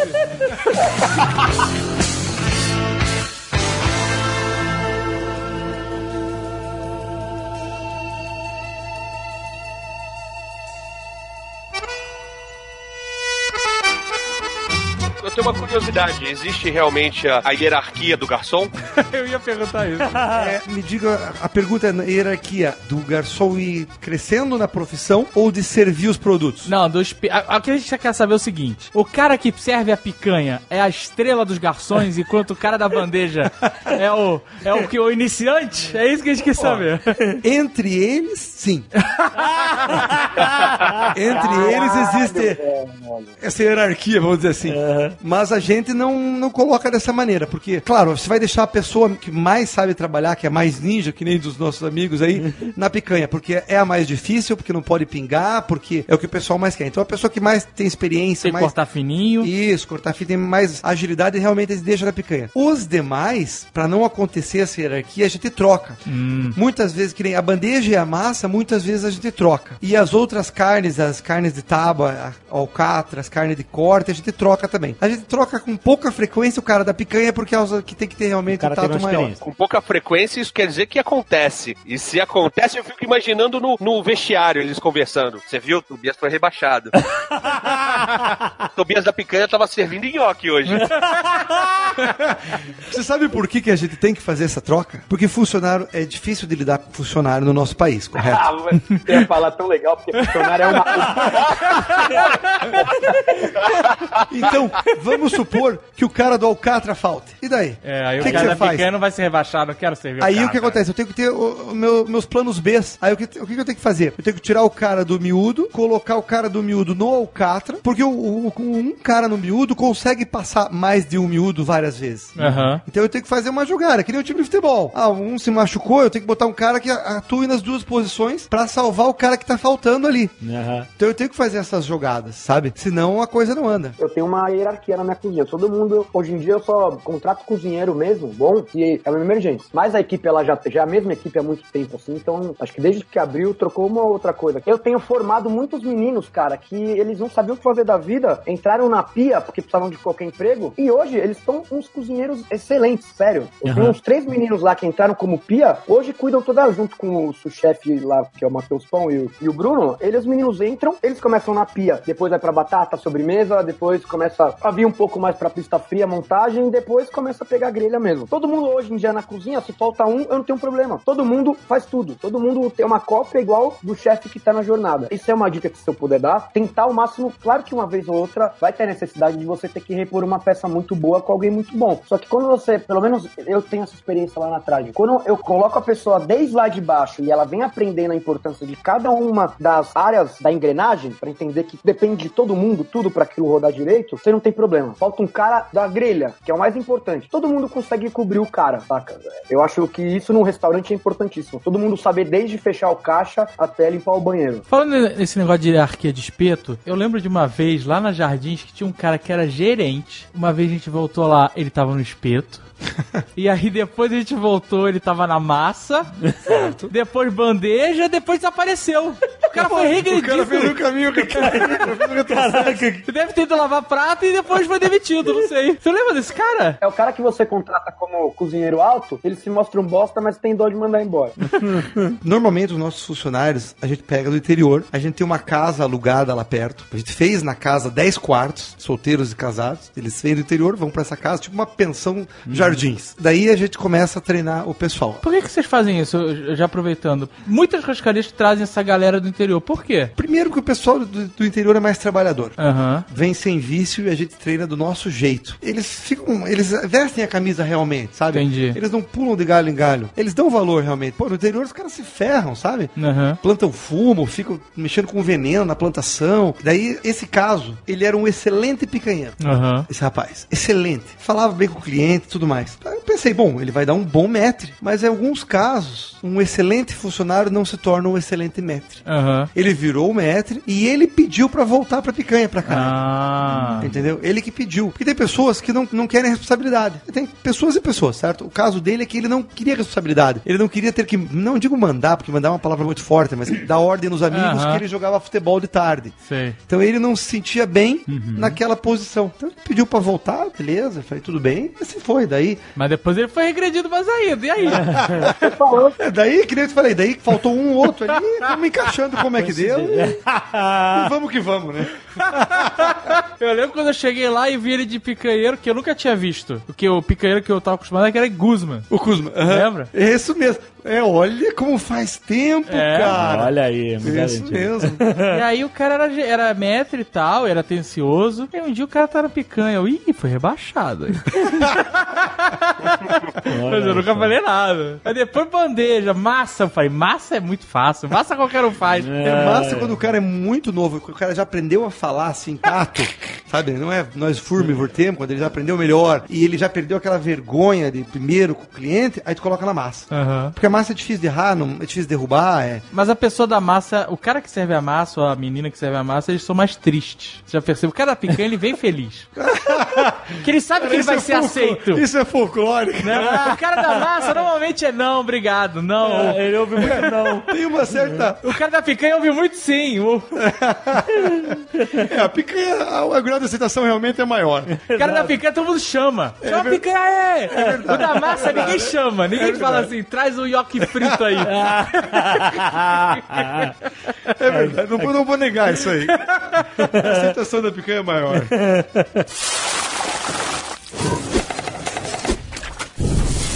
Esse negócio de não fazer prato especial é verdade. O, o Alessandro faz pra gente. Aham. E o senhor Tucano não faz. É amigo só- de além de pra infância. vocês, tem a bandeirinha especial pra você. Ó, Só pra você, É verdade? bandeirinha, isso aí. Uma vez ele botou fotinho no Instagram Ah. de que tinha lá picanha dry aged, o caralho. Eu falei, excelente, tô indo Ó. pra Santos pra comer hambúrguer de dry aged. Aham. Não fez. Deu resposta mal criada ainda. Vocês estão vendo, vocês estão vendo quem é amigo agora, hein? Eu falei que ia comer peito, pô. Aí quer que a mulher não fique brava. Ai, cara. Como a gente tá falando de carne aqui, de hambúrguer, de churrascaria e tal, é, e todo mundo tem um assu- esse assunto em comum, eu quero falar sobre o fornecedor, né? Porque o que define o restaurante de carnes é, de boa qualidade é muitas vezes o fornecedor. É que tipo de carne você tá comprando, onde você tá comprando, e é isso que vai fazer a diferença. O hambúrguer, o, o, o Lierson falou pra gente muito sobre a importância do hambúrguer é, é, moído no dia que vai ser servido. Exatamente. E se você congelar, você vai perder os sucos naturais da carne, não volta de jeito nenhum. Você... Então fala um pouquinho sobre essa relação de vocês três com a carne, começando no fornecedor, depois do preparo até servir. É uma hamburgueria, né? No meu caso. E eu acho que no caso de nós três, o principal matéria-prima é a carne, né? Hambúrguer hoje em dia em São Paulo, tá, em todo espírito tá abrindo uma. Só que o que faz a diferença mesmo é o trato com a carne. A maioria da galera pega sempre dos mesmos fornecedores assim. E no começo, o Tucano deu sorte porque ele conseguiu estar junto de um cara que é uma da, ele é referência no Brasil, eles ficaram super amigos e é de confiança. Sorte não, tá competência. O que acontece é que o. Cara, quando você compra carne moída, o cara fala que vai te vender um wagyu, peito do wagyu, a picanha do wagyu, e meu irmão, ele dá uma rapa lá na. No, tudo que sobrou de pescoço, pé e chifre e moe junto e manda junto no meio do negócio pra você e já era. Que você não tem muito como reconhecer, porque tá tudo moído, né? Como- Mas não é negócio você comprar carne e moer? Então, é isso que eu tô falando. Isso é o que fazem a grande maioria. A grande maioria faz é comprar moída. Eu, como pra mim é inconcebível eu não confiar e não saber o que eu tô servindo, eu tenho um acordo com um grande fornecedor aqui do Brasil que a gente só compra carne de extrema qualidade e eles me enviam, a cada dois dias, eles me enviam um lote de carne fechado, envasado, tipo, invasou lá e chegou aqui. Eu moo todos os dias. Todos os dias eu, cara, a minha parte da manhã é moer carne. Se eu não vendi naquele dia aquelas carnes, Vira pastel. não, ela vira comida de funcionário. Vira pastel. Não, o que a galera come de meatloaf lá e carne moída e é brincadeira, porque sobrou 10 hambúrgueres. Beleza, dá pra gente fazer um puta de um enroladão de carne com ovão, as linguiças e comida de funcionário. Pro almoço É. do outro dia. Não dá pra você vender algo que você não sabe a procedência. Eu acho que quando se fala de carne, é muito complicado, porque a gente tá no Brasil, que o mercado da carne é gigantesco, tem um monte de gente querendo ganhar dinheiro e o ramo de carne commodity é o que domina o mercado. Então, se você não souber de quem que você tá comprando mesmo e moer, tá experimentando e tá cuidando, tá vendo todos os dias aquilo, uma hora, negão, você vai estar falando que seu blend é de X coisa e vai estar vendendo um rabo moído. É exatamente isso que acontece. O lance de congelar a carne, por que, que nós não fazemos isso? A carne, ela pode ser descongelada uma vez só, né? Porque quando você descongela no natural, além de quebrar a fibra, o doutor, na hora de descongelar, ela vai perder todo o suco, vai perder toda a parte prazerosa de comer, que é aquela suculência, vai embora, cara. Aí você vai comer, é o caso da carne da mulher que pediu bem passado. Ela pediu uma carne e comeu um banco de praça, porque uma bosta. É, exatamente isso. É por isso que a política da Trade é carne fresca todo dia, pão fresco todo dia, que a gente faz o pão lá, tudo fresco todo dia, porque a gente chegou num nível que a gente ganhou prêmio e etc. Eu não posso me dar o luxo de neguinho sentar lá e comer e falar, porra, essa merda aqui que ganhou o melhor de São Paulo, Uhum. todo dia eu sou julgado. Eu não posso dar uma falha. Agora é viver na corda bamba todo dia, cara. Então não dá pra falhar. A gente tem a política de, a partir do momento que a gente acerta o fornecedor, a gente não muda o fornecedor. Porque se ele atendeu as expectativas e as exigências, é aquele vai ser o fornecedor. É feita uma negociação de preço. Normalmente, a, a- exigência que a gente faz pela carne sai um pouquinho mais caro a carne, claro. E esse um pouquinho mais caro não é caro. É uma economia pela qualidade que a gente vai receber. A gente não compra congelada, a gente só compra carne resfriada. Pelo giro do, do restaurante, como vocês conhecem, então a gente tem essa possibilidade de sempre servir carne resfri- resfriada, sem passar pelo processo de congelamento, que isso mantém a qualidade dela. No recebimento, a carne tem que ser medida à temperatura,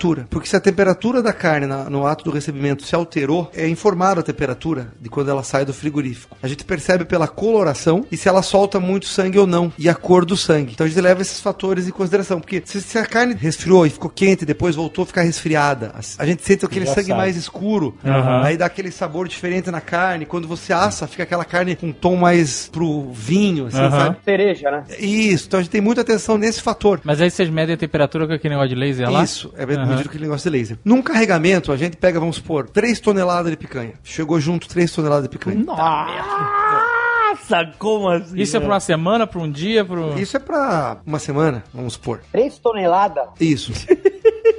Puta que pariu.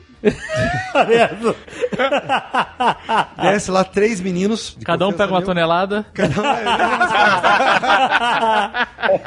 Desce os três lá, um é o açougueiro, um é um maître responsável e o outro é o churrasqueiro. Então eles vão receber todas as carnes. Como é que eles fazem? Primeiro, a pessoa do caminhão vai descer pouco a pouco as carnes, eles abrem as caixas, verificam as validades, verificam a temperatura, a procedência, macho ou fêmea, e verificam se a carne não tá soltando muito sangue. Por que tá. macho fêmea? Por causa que a carne de fêmea não dá, né? É, a vaca tem hormônio, tem leite, dá cria. Então é uma carne para consumo não é adequada. Tá. Certo? Então isso é muito importante, porque às vezes pode acontecer de picanha de vaca. Aham. Pô, Mas como é que você vai saber? tem escrito na etiqueta? Ah, tem escrito na Tem etiqueta. escrito etiqueta. Pago, Mas né? aí se você não pede, se chegar é um erro. Não, não, não. Tem que vir de macho. Se chegar é um erro. Ah, aí tá. a gente retorna. Aí depois passou pelo, por esses requisitos, desceu, vamos supor, 500 quilos. Pesou, verificou todos. Entra os 500 quilos para a câmera de resfriamento que vai manter a temperatura dela. E assim vai. Aí vamos supor que chegou lá 2 toneladas e 100. O pessoal começa a abrir a carne, começa a dar o problema em algumas. Eles param e fazem retornar todas as duas toneladas.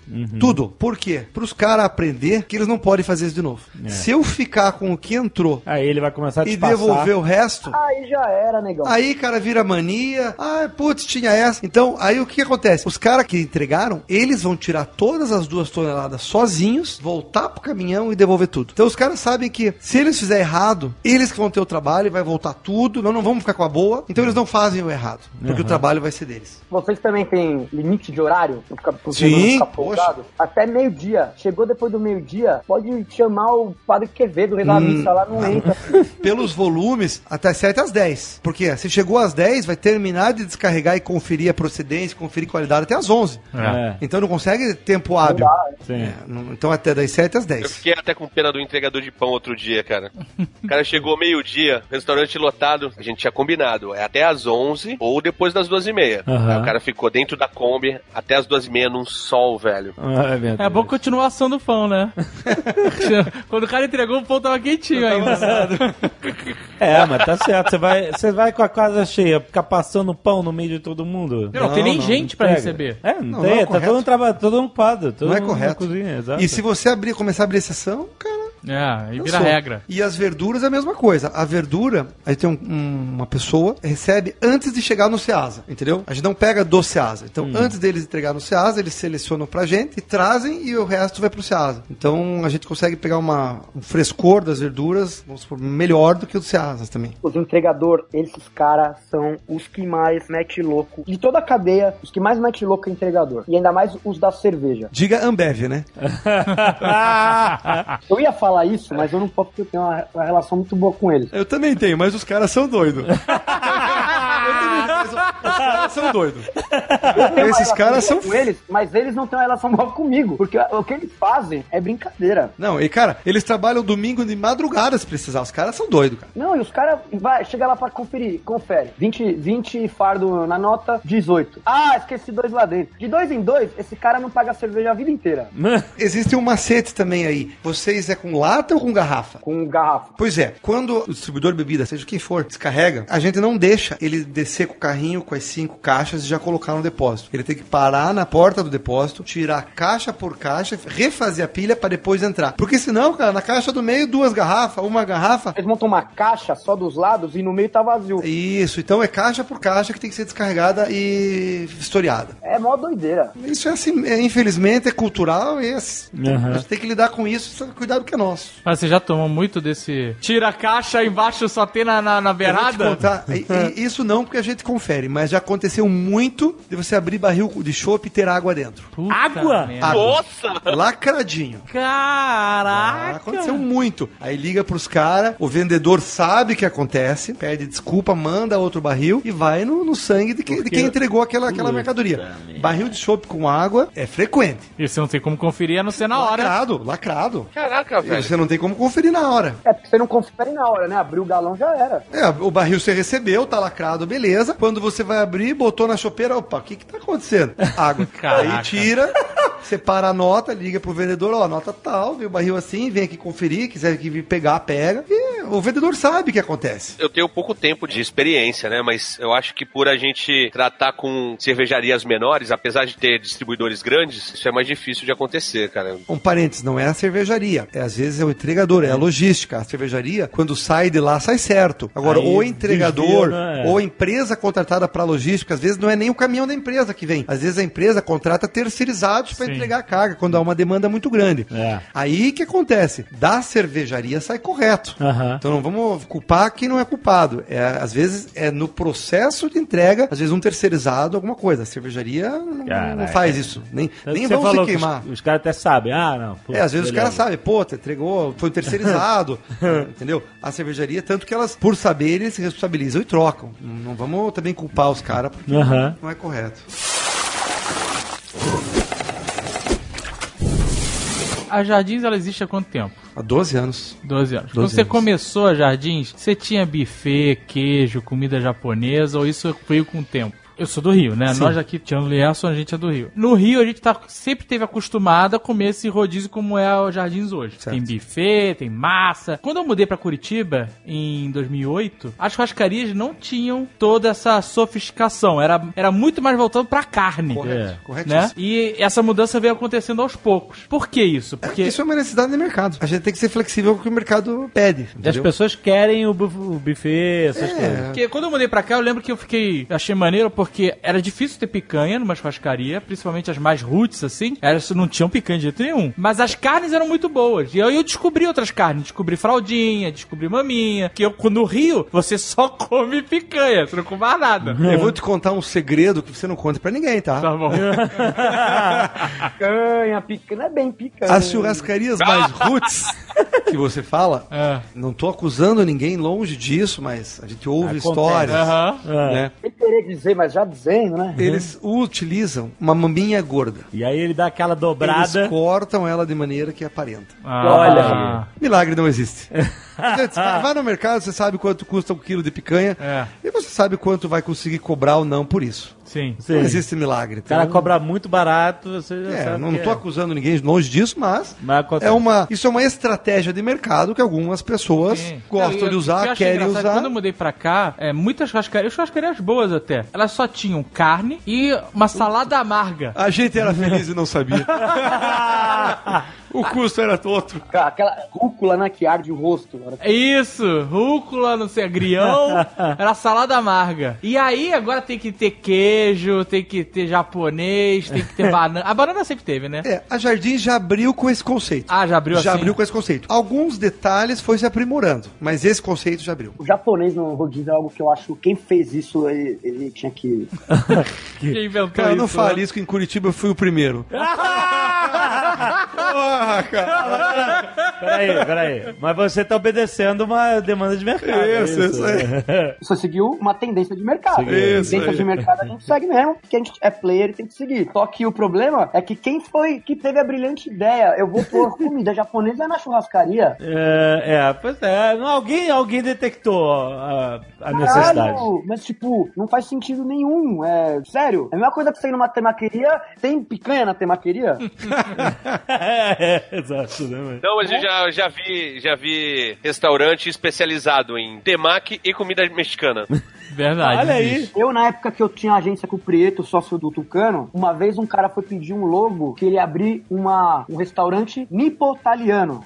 Nipo italiano, olha aí, que maravilha. Era uma cozinha nipo-italiana. Era cozinha italiana com japonesa. Cone de, de espaguete bolonhesa. Ai- Ainda bem que ele não terminou esse projeto, porque eu não ia querer ir lá pra ver o que ia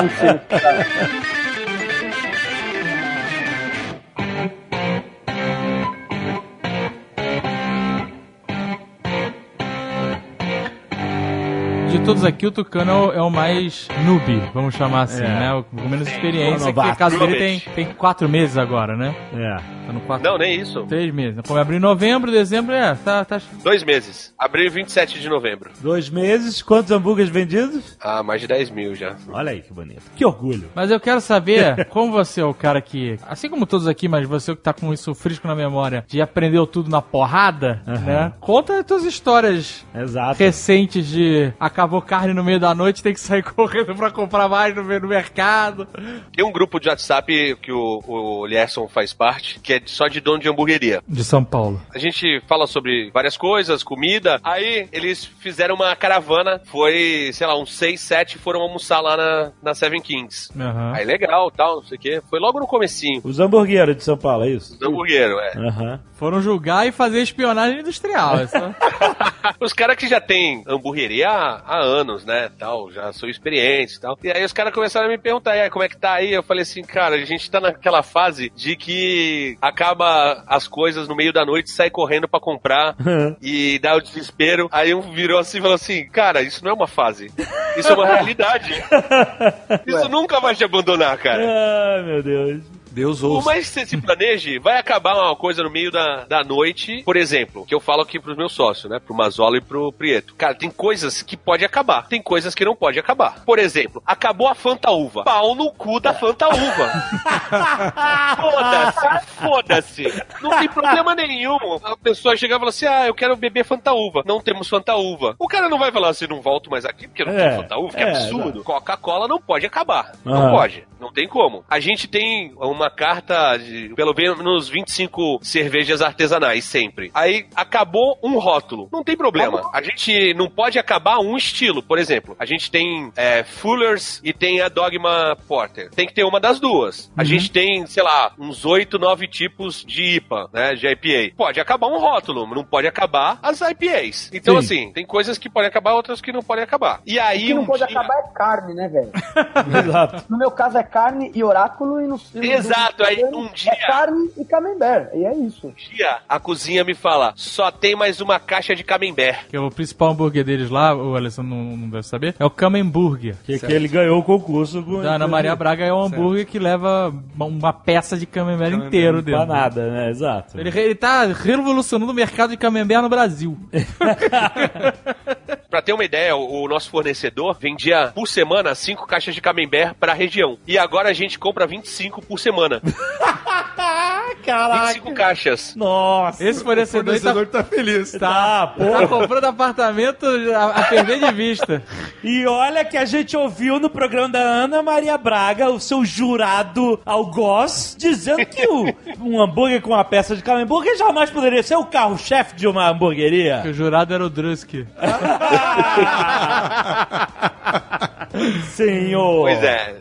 De sábado a gente vende mais de 200 camemburgers, velho. Os fatos superam a teoria, né? É, isso aí. Eles falaram, ó, tá acabando. E, tipo, eram 8 horas da noite. Nossa. E rolou, tipo, uma discussão. Quem que nadou pra acabar? A, a cozinha. Não, não tava nem eu nem o Prieto. O Prieto eu, gerencia a cozinha, mas foi logo no começo isso. É, Então, porque é foda, quando tem três sócios, eu deixava pro meu pai fazer o pedido, aí ele não falava pra mim o que tinha que fazer, aí a gente, os dois achavam que os dois tinham feito o negócio, e aí ninguém tinha feito nada. No caso era assim, tipo, a gente tinha comprado 11 caixas e achou que era muito, tá ligado? E a gente, no começo, não, tipo, a gente foi vendo o que que precisava e foi comprando mais geladeira pra estocar as coisas, vendo que o fornecedor demorava, sei lá, três dias pra entregar o, o camembert, então a gente precisa comprar mais, não dá pra comprar 11 caixas, vamos comprar 15, 20, 25. Esse dia, eu peguei um Cabify, peguei todos os camemberts que tinham no mercado.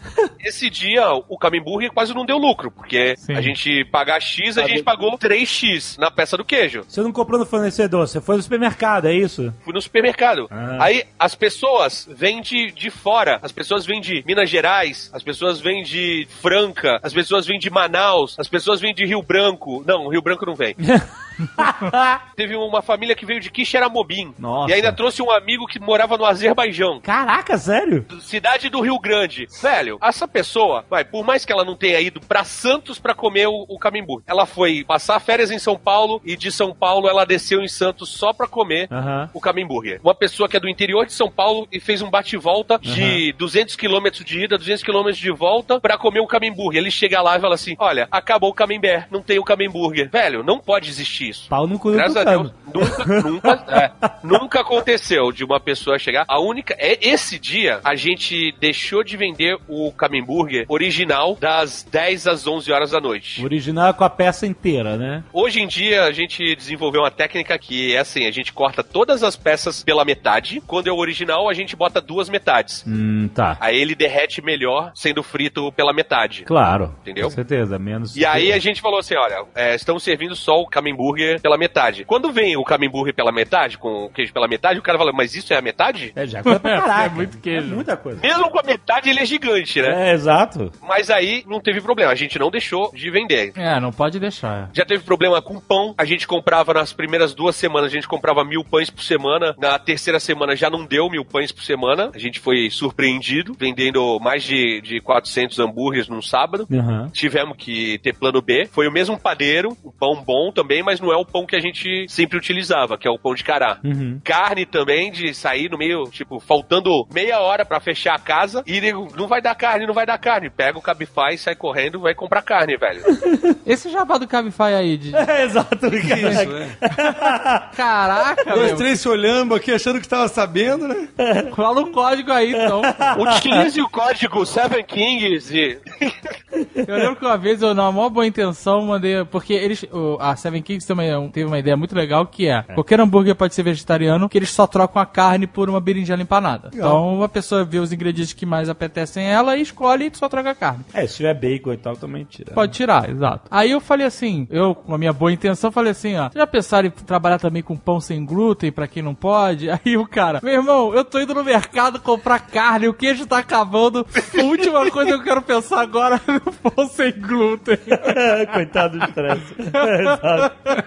A gente chegou a comprar um pão sem glúten. O que, que aconteceu? Nossa, que parece uma massinha de modelar. Não, era um, era um pão até razoável. Lógico, não é a mesma coisa que um pão normal, mas era até razoável. Só que o que aconteceu? Estragou o pão, velho. Quem raramente pediu, né? Porque não tem É. demanda. Raramente. E ele Ah. estraga rápido, ele estraga mais rápido do que o pão normal. E aí o que, que a gente vai fazer? Vai ficar comprando pão sem glúten e estragando pão sem glúten porque uma pessoa vai, tipo. E outra coisa, dependendo da intolerância da pessoa, a faca que corta o pão que tem glúten não pode cortar o pão sem glúten. É contaminação cruzada. É. Não pode ser feito na mesma cozinha também. Teria que ter todo um aparato separado pra fazer. Outra coisa é o, o vegano. Não é questão de você não utilizar produtos de origem animal. Você não pode fritar, por exemplo, alguma coisa que vá, no, sei lá, a sua a berinjela, por exemplo, que não é vegana, porque ela tem ovo, tem leite, bom, whatever. Mas você não pode fritar no mesmo lugar que vai fritar o bacon, ou vai fritar a Yeah. carne, ou vai fritar o queijo. Não pode ter contato, sacou? Eu não posso fazer o sanduíche no mesmo lugar que eu faço o pão que tem manteiga, sacou? A gente não se propõe a fazer vegano porque não vai ser 100% vegano. Sim. Do jeito, o nosso esquema de trabalho não vai ser. Então, ó, é vegetariano. A gente explica, ó, se você quiser, a gente pode é, selar o pão sem manteiga, mas vai ser na mesma chapa que tem, que é selado os pães com manteiga. Cara, Sim, eu sim. faço, eu lá na, lá na trade eu fiz um pão vegano, aí eu vegano, pra não pôr na chapa, como que ele é? Ele é um hambúrguer de abóbora com curry empanado. Aí eu frito, porque na fritadeira não, não Mas vai nada. empana com o quê? Com farinha de trigo, caralho. Mas não bota leite e. Nada, e- nada. e ovo? Nada, porque eu ponho a farinha junto com a massa da abóbora. Ela dá uma puta de uma liga. Entendi. Aí eu faço isso, aí eu congelo. Depois Aí congelo você frita no óleo da batata. no óleo da batata. Então já era. Entendi. Aí, É eu que- tiro, é. aí eu tiro dali, aí eu, o que, que eu faço na hora que tem um vegano? Eu limpo a, a chapa da manteiga, tem que limpar, coloco lá, dá um trabalho do caralho. Mas vende dois por dia, mano. Então, Mas assim, eu não quero criticar, mas já criticando os veganos. O cara vai no sanduíche, no lugar que nego tá escorrendo sangue, suco proteico, Mas é- sei lá que seja, na boca das pessoas em volta dela. Mas às vezes ele é um vegano de boa, ele só não quer. Mas aí o cara tem que ter uma chapa especial do vegano, não sei o que lá. Porra, meu amigo, então vai em outro lugar, porque aqui é o lugar onde o nego tá fazendo a festa da carne, meu irmão. É foda. até o festim, é um, é um festim carnívoro. É, Pô, mas às vezes ele tem amigos carnívoros, ele quer estar com os amigos. Porra, né? então, então relaxa. Come o negócio frito ali, a mesma chapa. batatinha, batatinha, É. batatinha. batatinha. Vegano light. Porra, com uma batata frita, porra. Eu tomei um alvivaço ontem no evento. Eu fiz um evento que era pra 1.500 pessoas por dia. Eu ainda tive o trabalho de levar um vegetariano, né? Eu levei uma opção vegetariana pra galera comer. Eu pensei que você tinha levado uma pessoa. Eu vegetariana. levar um vegetariano. Esse é um vegetariano. Esse é um vegetariano. Veja. Veja. Eu chego lá, ontem, no meio de um caos, porque era Super Bowl, tava muita gente bêbada. querendo comer, querendo comer. Aí me chega uma menina e me fala, moço, tem vegano? Aí eu falei, Não, eu trouxe um aqui. ele, ele é vegano. não, só vegetariano. Gente, estamos em 2018. Aí eu pensei, cara, você, você ainda tá nessa dois- bobagem de ser vegana, caralho? É, 2018 ainda tem vegano, caralho. Pô, porra. Ai, meu Deus. Nossa, a, a- a menina, ela, ela tinha a áurea daquele cara lá do Scott Pilgrim, sabe? Que, que a polícia vegana ia aparecer e me prender ali naquele momento. Porque eu tava sendo um herege. porque Eu, eu- em 2018 eu não tinha um vegano. Você tem que levar um vegano contigo. É, um amigo vegano, né? É, Fala, tem vegano? exato. Sim, ó, prazer. Tem vegano, tem aqui. Esse é o, esse é o Mário. Mário. Não come carne há 12 anos. Aí tem um moleque anêmico, assim, né? Com Cinza, cara meu cinza. cara cinza, é, sem vida, assim, Vocês estão pedindo, puta que pariu. É, velho, como diz o moleque lá, a malha fina dos veganos, ela é pesada, velho.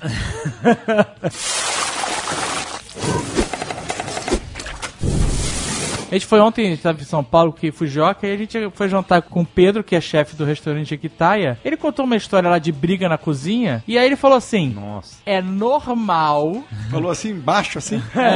É. é normal nego se esfaquear na cozinha. Ai, meu Deus do céu. Ele falou que na cozinha dele um cara meteu a facada, um cozinheiro meteu a facada no outro. Olha só, acontece. Nossa! Meu Deus! E churrascaria é pior porque é com espeto. É de espada, né? Olha só. É, no começo, é, bem, bem como vocês falaram, vocês resumiram bem, falta uma coisa aqui, uma coisa ali. Eu peço socorro até pra concorrente, existe Aham. uma certa amizade, os caras ajudam. E a gente não conhece no começo todas as pessoas que estão trabalhando com a gente. A gente escalou uma equipe, treinou, mas a gente não sabe. Eles te roubam, né? É, aconteceu um caso assim. Eu tava no salão e o meu médico me chamou. Ali, corre lá que tá dando um quiprocó na churrasqueira. E corri lá, né? Que lugar ótimo pra sair uma porrada. E os dois passadores de carne discutindo, discutindo, discutindo. Aí um deles botou a faca na mesa, tá? O, o meu mestre, já pela experiência, catou a faca dele. O outro não botou a faca na mesa e enfiou na perna do cara. Assim. Não! Eita. Nessa hora, se você pensa mil e uma coisas, porque, cara, você não tá preparado pra uma situação dessa. Aham. Sim, claro não é que não. verdade? Aham. Aí pega o cara que pegou a faca, puxa, separa os dois, tal, chama. É, A gente tem a vida aqui, que é aquelas ambulâncias 24 horas, chama, tal, faz boletim de ocorrência, claro, né? E manda os dois pra rua. Pra mim não tem certo ou errado. Brigou, é os dois pra rua. Mas acontece assim. Acontece. Já passei por essa e não é fácil. Quando eu tava fazendo estágio num restaurante grande aí, pra aprender, os dois, cara, depois eu descobri que isso acontecia sempre lá. Os caras deixam a frigideira de restaurante de alta gastronomia, não é igual de casa que o cabo é de plástico, etc. Porque ela vai no forno combinado, sabe? Não dá pra ser de plástico. É, é tudo de, de ferro, vai. É, bichão de ferro. Ferro fundido. Aí simplesmente os caras deixam a chapa, a frigideira lá, até torrar, só coloca no passo, fala, fulano, pega aqui pra jogar ali, o continuar a cozinhar o negócio. Aí a galera vai enfiar a mão com tudo no cabo da frigideira, fervendo e gruda a mão na frigideira. Puta merda. Ai, ai, Ai, ai, ai, ai, ai, Cara, Cara, chegou o moleque novo na cozinha, é batismo. Que isso, cara? até o dono pagar as ação trabalhista e cortar isso pra você ver. Caraca. O nego reclama do Bop, né? Do treinamento É, do Bop é. ainda. Caraca. Mas esse negócio de comida boa feita com amor é bullshit, né? Qualquer- Ah, aí não, aí tá machucando. Ah, assim, não! Mas é porque, cara. É feito com amor. É, Menos no underdog. Aí, ó. Falou, Lá Cara, é onde lá- tem mais amor, cara. Eu ia falar, lá é o lugar que tem mais amor, porque o cara até briga com as pessoas pra defender o amor dele carne. Manda os, vega manda os veganos pra lá. Vegano não passa na porta, mano.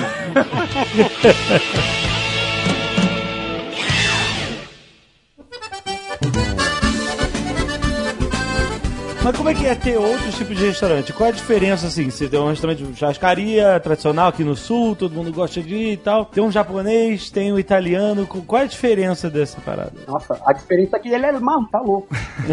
Não, não, mas não sou eu que cuido de tudo, não, não. Tem meus sócios, tem minha irmã, tem, tem Aham. outros sócios. Cada um cuida de um deles, Aham. sabe? Porque é impossível cuidar de dois. Um já dá um trabalho do inferno. Exato. Você cuidar de dois ou três, você acabou a vida, né? Aham. Mas, assim, a principal diferença é equipe, cliente e horário. Por exemplo, de- entre o japonês, o italiano e a churrascaria, o italiano é o mais fácil. Ah, é? É, porque a comida italiana é mais fácil de gostar, é mais fácil de agradar. Esquecendo a carne, vamos dizer assim, porque a carne todo mundo gosta. Mas entre um, um japonês, que é um público específico, e o italiano, o italiano é quase 100%. Ah, sim. Os funcionários do italiano é mais fácil de você pegar um- uma pessoa treinada. Contratar, né? É base de faculdade, a galera aprende tudo de italiano na Isso. faculdade e já vem prontinho. Então já passou por um, por outro, já sabe? É muito mais fácil nisso. Coisa que no japonês é muito difícil a mão de obra do sushi man, por exemplo. Especializado ali no que. É o sushi man, porque o sushi man é poucas pessoas Aham. que têm essa arte, que sabem bem essa arte. E, e questão daí de venda também, que é a diferença. O, o japonês é o mais difícil de matéria-prima, porque é uma matéria-prima muito delicada, estraga muito fácil. A pessoa que cuida tem que ter muito mais tato. sim. É, é muito mais difícil de trabalhar. Mas o ticket vale? Porque o japonês tem um ticket médio mais alto que. O ticket médio mais alto é do italiano, depois da churrascaria Caraca. e depois do japonês. Depois japonês? Depois. Porque o custo do japonês é muito alto, então ele diminui muito. E o, o cara vai no japonês, o cara não toma vinho, o cara vai tomar no máximo uma saqueirinha. E, e quando que alguém comeu sobremesa no japonês?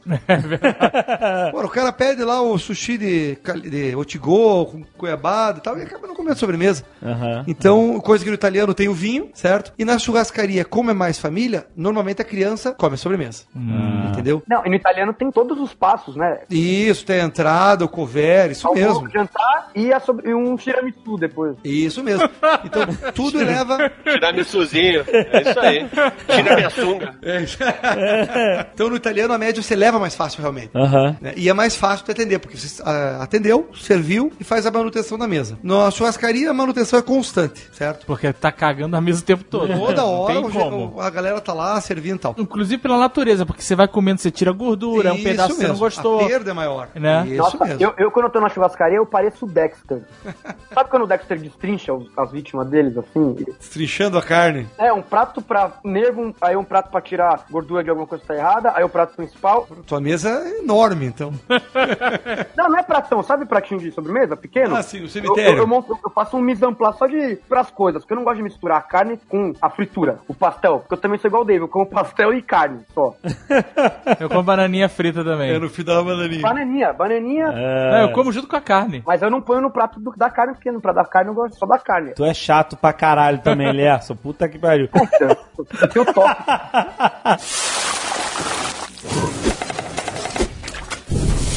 O Alessandro tá falando negócio de perda e de qual que tem o ticket médio maior. Ah. Uma vez eu conversando com o Lierson, ele me contou uma parada muito maneira que é o aproveitamento dos ingredientes pra diminuir a perda e, Isso e ganhar mais na, na, na fonte, né? Isso. Eu usava bacon em uma coisa, aí eu tinha um monte de perda de bacon. Inventei um lanche com bacon moído. Você inventou um sanduíche, certo?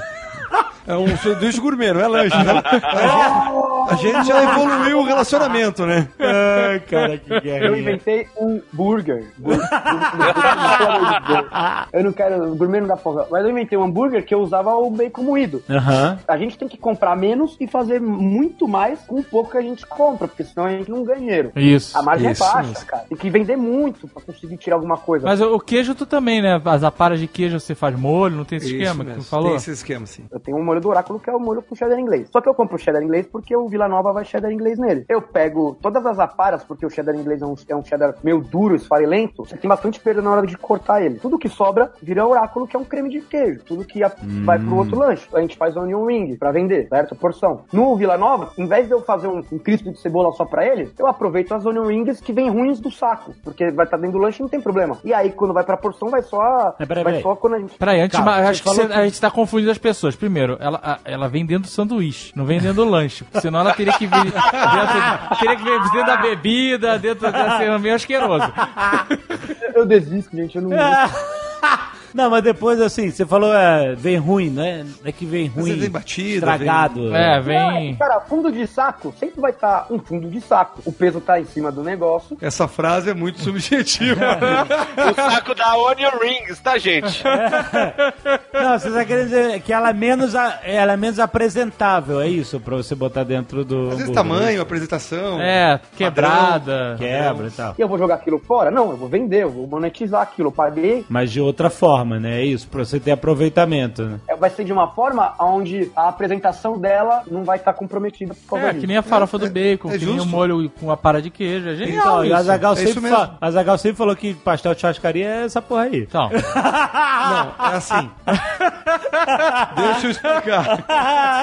O nome correto é Pastel Lavoisier. Exatamente. Nada Nada se se... perde, nada se ganha, tudo se transforma. O, o pastel que você come é feito de picanha, cara. Olha Picanha. aí, Azagal. mas qual a para da picanha? É assim. É a para que picanha. a pessoa tira a gordurinha e põe no canto do prato. Aí Não. volta. Caralho. É, aquela, é, gente, é o espeto que sobrou no final do movimento. No final, aham. Isso, vamos por lá. Chegou lá um casal, com- comeu, quis uma picanha nova ou alguma coisa assim, e esse espeto não pode ser reutilizado. Aham. Aí é utilizado para uma carne moída, para pastel, essas coisas. Sim, os espetos que não são utilizados, que estão muito, vamos por detonado, aí a gente doa. Aham. Tem uma instituição que pega todo do, domingo, alguma coisinha que sobrou e tal, a gente doa para uma instituição carente. Ah, legal, legal. Porque- E algumas coisas a gente também faz comida para os funcionários, que a gente tem bastante funcionário. Sim. Mas não dá para fazer todo dia que os caras não aguentam. Então, às vezes as meninas da cozinha fazem um almoço diferente, então daí a gente doa carne que sobrou. Normalmente o pastel é da picanha. Aham. O pastel é da picanha, normalmente. É um pastel maravilhoso. Tem uns caras que vêm às vezes com a picanha no prato com alho em cima. Certo. Então essa também não é um finalzinho que... Não. Olha pra dar aquela disfarçada. Não, a picanha de óleo é o seguinte: a picanha de óleo é feita com a cabeça da peça da picanha. Ah, Se você usar ela no espeto, ela é um pouco mais dura. ah, entendi. Entendeu? Mas se você cortar contra as fibras, ela fica mais macia. Então a gente tira a cabeça Aí e faz, faz um óleo. É, um bifinho de alho óleo. É, isso é tudo é aproveitamento. É, no começo eles traziam essa pra gente. Só que eu, quando vou em churrascaria de espeto corrido, Você eu gosta gosto mais de do espeto, você é, não gosta do prato. exato. Aí eu Isso, falei, é. avisei, ó, não precisa porque a gente não vai comer, vai, vai ficar aí. É, É isso aí. Melhor não trazer. É, Mas assim, usar do espeto Mas tem pro gente que prato gosta. não- é, mas usar do espeto no prato não é aconselhável, não. Claro. Não é, não é aconselhável, não é legal. Até a aparência não fica bom, a apresentação não é correta. Caralho, tá me dando uma vontade de comer carne, velho. É, porra, tu tá todo dia com a... é, Eu não tô com vontade de comer carne porque hoje a gente levou os funcionários da cozinha pra fazer um Do curso netão, de, de vi, churrasco cara. com netão. Nossa, que Ah. da hora eu vi, mano. E aí tu comeu pra caralho. Foram quatro horas de prime rib, ancho. Obrigado. Olha aí. Coitado, o David tá se fudendo, porque que nem a hora que eu vi a fotinha dele lá, O shape. a fotinha dele comendo um pedaço de carne, eu já logo mandei a foto da tábua que eu tava comendo. Eu comi uma tira, uma tira de, de couro. Ah, outro dia você tava sugerindo aí que fizesse o... Duas tiras de fraldinha no drive-thru. Drive-thru. Claudinha no saquinho. Ah, mas é, porque ficar lá vendo aquele baile de carne maravilhosa é Aquelas muito triste, Carnes cara. dançando. Mas essa, essa época, essa fase vai passar. depois, né? Eu dou um desconto pra família toda. Ah, é, ele, vai- ele dá meu. Sabe disso? Não, mas já já passa, velho. Tem amigo meu que já tá comendo o dobro com a bariátrica. Caraca, que pariu. Aí também. acabou a bariátrica. Tem Caralho, amigo meu que cara. queria usar camiseta. Eu venci a bariátrica. Ele tá maior do que quando ele operou. Caraca, isso? É, é, é isso que a gente tá tentando não fazer. né? Ele perdeu, sei lá, 45 quilos, tava magro, aí engordou 50. Não, então aí não dá. Não, aí... Só que com metade do estômago. Ele é muito um vencedor. Na moral, cara. Ele venceu e depois venceu de novo. Ele é muito um vencedor.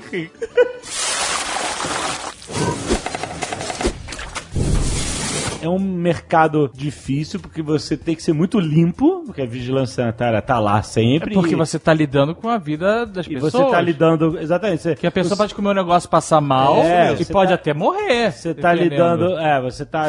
Os seus clientes estão ingerindo o seu produto, né? Então você tem uma responsabilidade para com a saúde das pessoas que estão indo lá, pelo menos você entregar o produto limpo é, e bem feito, de qualidade, etc. Eu trabalhei em motel, né? 10 anos. E eu trabalhava com cozinha também. Ah, é verdade, você também tem Né, o experiência. motel tinha cozinha. Eu não tenho experiência de nenhum desses três aqui. É. Mas eu sei a dificuldade que é manter limpo uma cozinha. Sim. Porque tem muito resto de comida, tem muito. ah, Os caras são meio porcão mesmo, você tem que ficar em cima o tempo todo. É, A gente optou por uma cozinha setorizada. Aham. Então tem, ela é dividida por muretas concreto, sim. Então tem o setor de, de lavagem das louças. Daí quando a pessoa volta do salão, as louças são depositadas ali para não dar Aham. contaminação cruzada.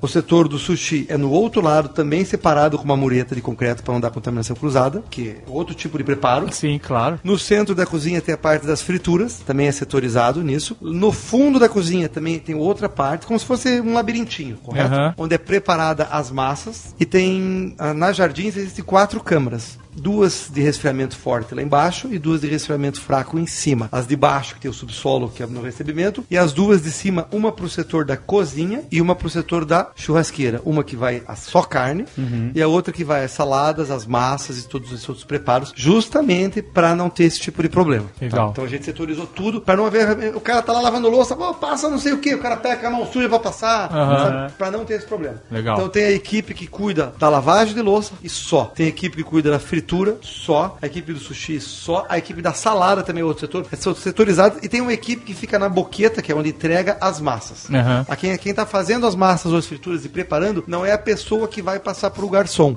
Por quê? Porque a, a pessoa que tá preparando tá limpa a mão, tá lavando a mão, mas o garçom talvez não. Aham. Então ela passa para essa outra pessoa que é na boqueta para passar para os garçons. Ah, e legal. essa pessoa faz a higienização das mãos e tudo mais para pegar. Então existe essa constância. Legal. Olha. Outro exemplo é, no- vamos supor, durante o movimento existe uma limpeza do piso da cozinha durante o movimento. Porque Então, senão vira um sabão. E não só isso, porque pode cair alguma coisa, pode Também. alguém escorregar. Na correria co- vai, vai caindo batatinha frita. Isso, pode Vai caindo. Tem que periodicamente ir limpando mesmo. É isso. Vira um creme mesmo, um creme. Na parte da churrasqueira, o garçom que vem com a picanha, ele coloca ela na, na, na churrasqueira, ele cuida da carne dele Não, ou. não. É assim, o garçom voltou com a picanha cortada, por exemplo. Com a faca que ele cortou, ele pega o sal, tem uma, uma área de sal, sal grosso, passa na parte cortada e dá a carne já salgada pro churrasqueiro.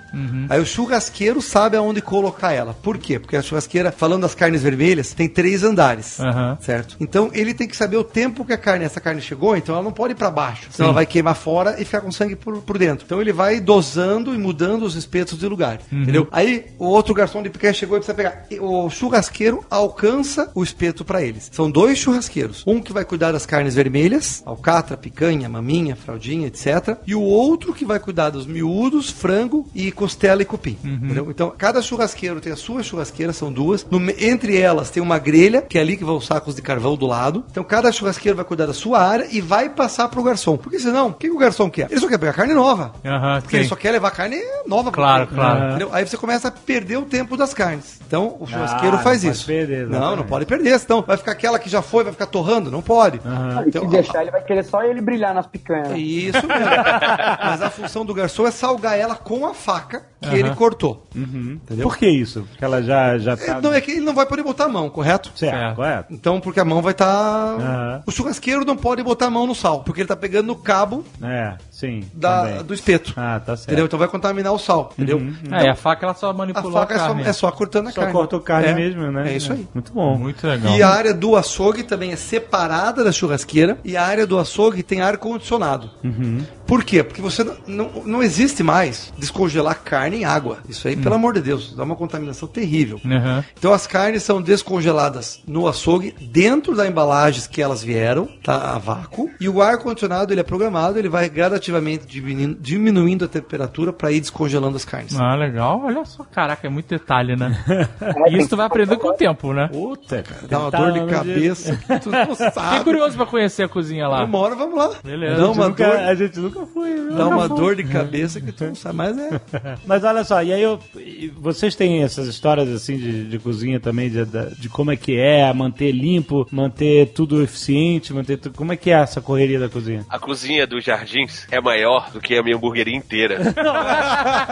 É, é verdade. Olha, é, não, ri, verdade. não- não ri por maldade, mas é, é grande pra caramba. É muito grande. Não, mas eu duvido que é, porque ele, o, o Russell fala isso, mas ele esquece que ele tem um quarteirão ainda. É, ele tem um pátio gigante atrás, vai virar uma beer house e tal. É. Mas o, a, a Seven Kings, ela já passou por um perrengue, porque ela inaugurou, o sucesso foi estrondoso, e a cozinha já não dá mais conta do recado. Acontece isso. Já vai começar a obra pra abrir a cozinha. Sim, já estamos com o projeto pronto. Eu demorei dois anos pra ter coragem pra fazer isso. Quando eu inaugurei, é, eu nunca me esqueço, terminava o movimento do almoço, eu e minha esposa íamos dormir no depósito Sério. e para voltar pra janta, porque não tinha tempo para voltar pra casa. E o nosso depósito é no segundo andar. Então tava dando um atraso para reposição de mercadoria, porque como vocês falaram, no começo é uma loucura, você não sabe o que vai sair mais, se vai sair menos, tal. Eu tive que instalar um elevador de carga trabalhando para poder dar conta de subir a mercadoria. De subida. Caraca.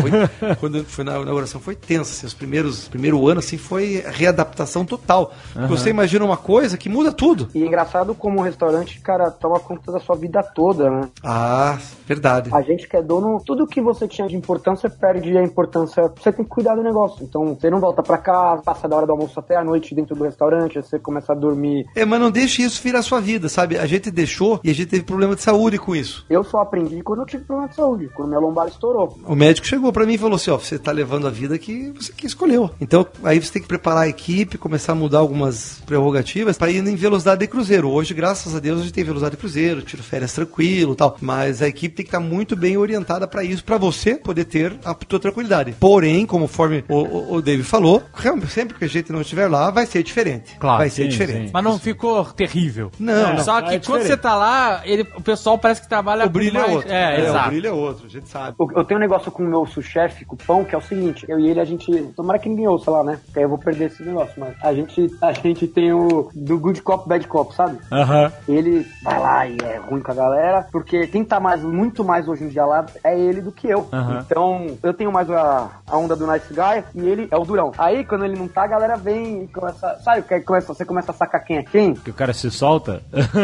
É, porque o cara que pega no pé não tá lá. Só tá o Lierson, gente boa. É, o chefe gente boa, porque é o chefe que agora tá olhando de cima, tá cuidando, tá organizando, mas não tá mais tão febrão igual era, porque quando eu estourei a lombar, cara, meu, tive que mudar minha vida inteira. Eu treinava todo dia, saindo de lá, eu tava num outro ritmo de vida, e a minha lesão fez eu ter que fazer seis meses de fisioterapia, ficar numa merda do caralho, e aprender que existe um limite, sim, só que a gente também tem que começar a delegar um pouco, depois de um tempo, que eu era totalmente workaholic na trade, porque eu sentia que se eu não tivesse lá não ia dar certo, mas aí eu aprendi esse lance da velocidade cruzeiro. E quando você chega nesse ponto, é incrível. Eu demorei três anos quase. Eu a primeira vez que eu vou tirar férias vai ser agora, em 20 de fevereiro, que eu não vejo a hora de chegar. É, mas então, mas, mas também, assim, sem você meter, todos vocês meterem a cara e se sacrificarem pra caralho, vocês não iam conseguir a- adquirir a experiência necessária pra chegar Não nesse funciona, ponto. é né? verdade. Tem um senhor que é, o filho dele é médico, tem uma clínica que é nosso vizinho. É na mesma rua, umas quatro ca- casas pro lado. E um dia ele tava passando, e ele é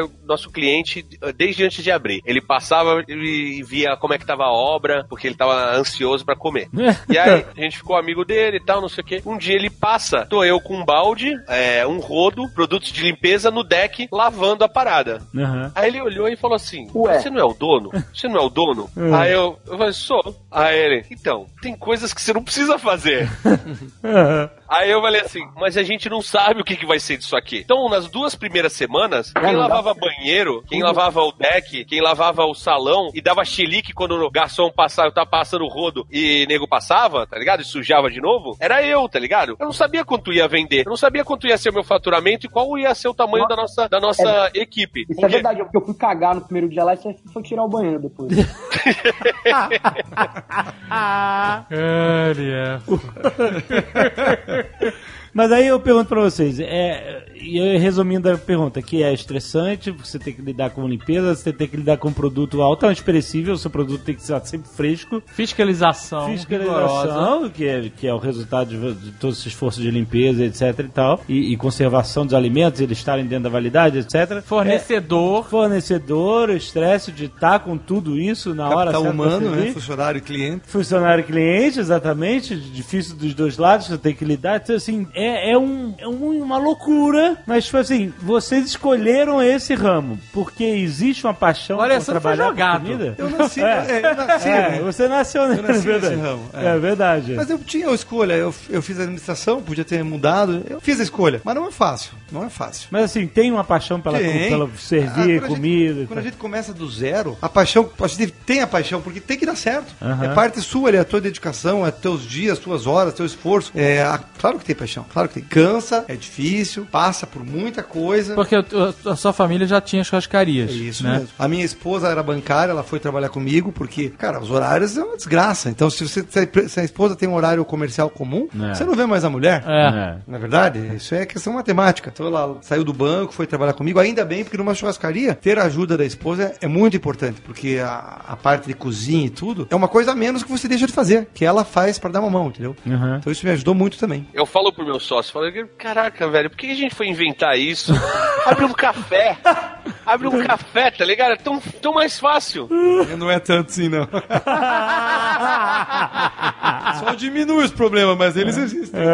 Não, existe, né? Mas é uma pica, cara. A gente não esperava, não, não imaginava que era. É tipo arco e flecha, tá ligado? Não, não entendi. Como assim? Na teoria, todo mundo sabe atirar com arco e flecha. É só você puxar aqui a corda e soltar. Só que você solta, a flecha cai no chão ao invés de ir pra frente. Ou tu acerta o cabo no braço. É. Ou você é acerta aquela véia no ônibus. di- A parada é difícil, cara. É complexa. Eu sei que você quis fazer a parada porque você go- gosta de cozinhar, porque você tem um canal de culinário, e você tinha um hambúrguer, você, você e o Lierson estavam no hambúrgueres.com antes que vocês estavam avaliando hambúrgueres e tal, não sei o quê. O Prieto é fundador junto com o Lierson. Do... O, o, Pri- o Prieto, eu, é, que teu sócio, fundador com o Lierson e tal. Então, assim, veio antes, antes vocês tinham aquela paixão por fazer, né? Fazer a comida, fazer o hambúrguer, no caso de vocês é hambúrguer. E pros amigos e tal. E aí, obviamente, você fala assim, puta, vamos transformar isso num negócio porque a gente pode compartilhar com mais pessoas e tal. E ganhar dinheiro com isso e tal. Aí depois que essa paixão se transforma em um processo, porque é isso que tem que acontecer para um restaurante funcionar, você vai definir a arte da, de como a comida vai ser feita e preparada, e depois você tem que virar um processo, porque você não pode estar escravo da própria cozinha o resto da vida, né? Você tem que, senão você também vira o funil da sua operação, você não consegue crescer.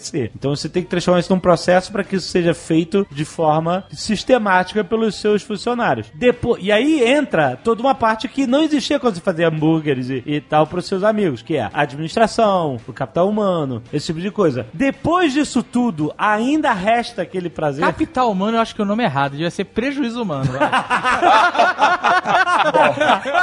Definiu bem, definiu bem. É, respondendo a sua pergunta, eu perdi um hobby, cara. É, você definiu bem, sabia? Eu não cozinho em casa mais. Ou eu como fora, ou como na hamburgueria, ou eu peço no iFood, velho. Eu não cozinho mais. Ó, pra não falar que eu nunca mais cozinhei, teve uma promoção de Wagyu. Eu gastei uma grana violenta, mas tem Wagyu na- no, no meu congelador até o final do ano. Que tava tendo uma promoção lá no, no Netão. Eu vi, cara, tava. Ô, vende um aí, mano. Caraca. Aí, de tanto a Bárbara falar, "Ah, e essa carne aí, você vai deixar pra quando? Faz essa carne, faz essa carne. Saí da hamburgueria, eu, eu fiz um, um ancho de Wagyu, mas foi rapidinho e, e comemos e, e fui dormir. cara, porque é, acabou. Não, cozinhar, cuidar de cozinha não é mais um hobby. Então, mas sabe uma coisa? Já que a gente tava falando de velocidade de cruzeiro, eu acho que você tá na, na decolagem. Você vai voltar. Porque aconteceu comigo isso. Eu fiquei muito freneticão. Aí depois que eu consegui estabilizar a cozinha e ela não depender mais de mim, e eu consegui fazer a, a função de chefe executivo e cuidar de, de todo o lance, eu consegui voltar a cozinhar. Ter prazer de novo, voltar a ser hobby. Pô, eu tô em casa, eu faço um monte de coisa, eu tô com um pouco mais de tempo, porque vai chegar uma hora que você não vai aguentar mais comer hambúrguer e pedir iFood, que, mano, tem um AVC. Não, e a tá parada, ligado? e a parada. A gente desde o começo tem a ideia de fazer os reis convidados. Tem os sete reis, que são do cardápio fixo. Os hambúrgueres têm nomes de reis. Agora no carnaval teremos o primeiro rei convidado, O rei Momo. que é o rei Momo. É, da hora. Olha, boa. Boa ideia. É, criatividade. E aí, Como é que vai ser esse hambúrguer? Como não? Como é que vai ser esse hambúrguer? Que a gente já tá no carnaval. dois hambúrgueres, dois hambúrgueres. Queijo, molho, alface. Todo mundo pensou. né? Caraca, é uma praga isso, né, cara? Os caras fizeram a lição de casa, hein?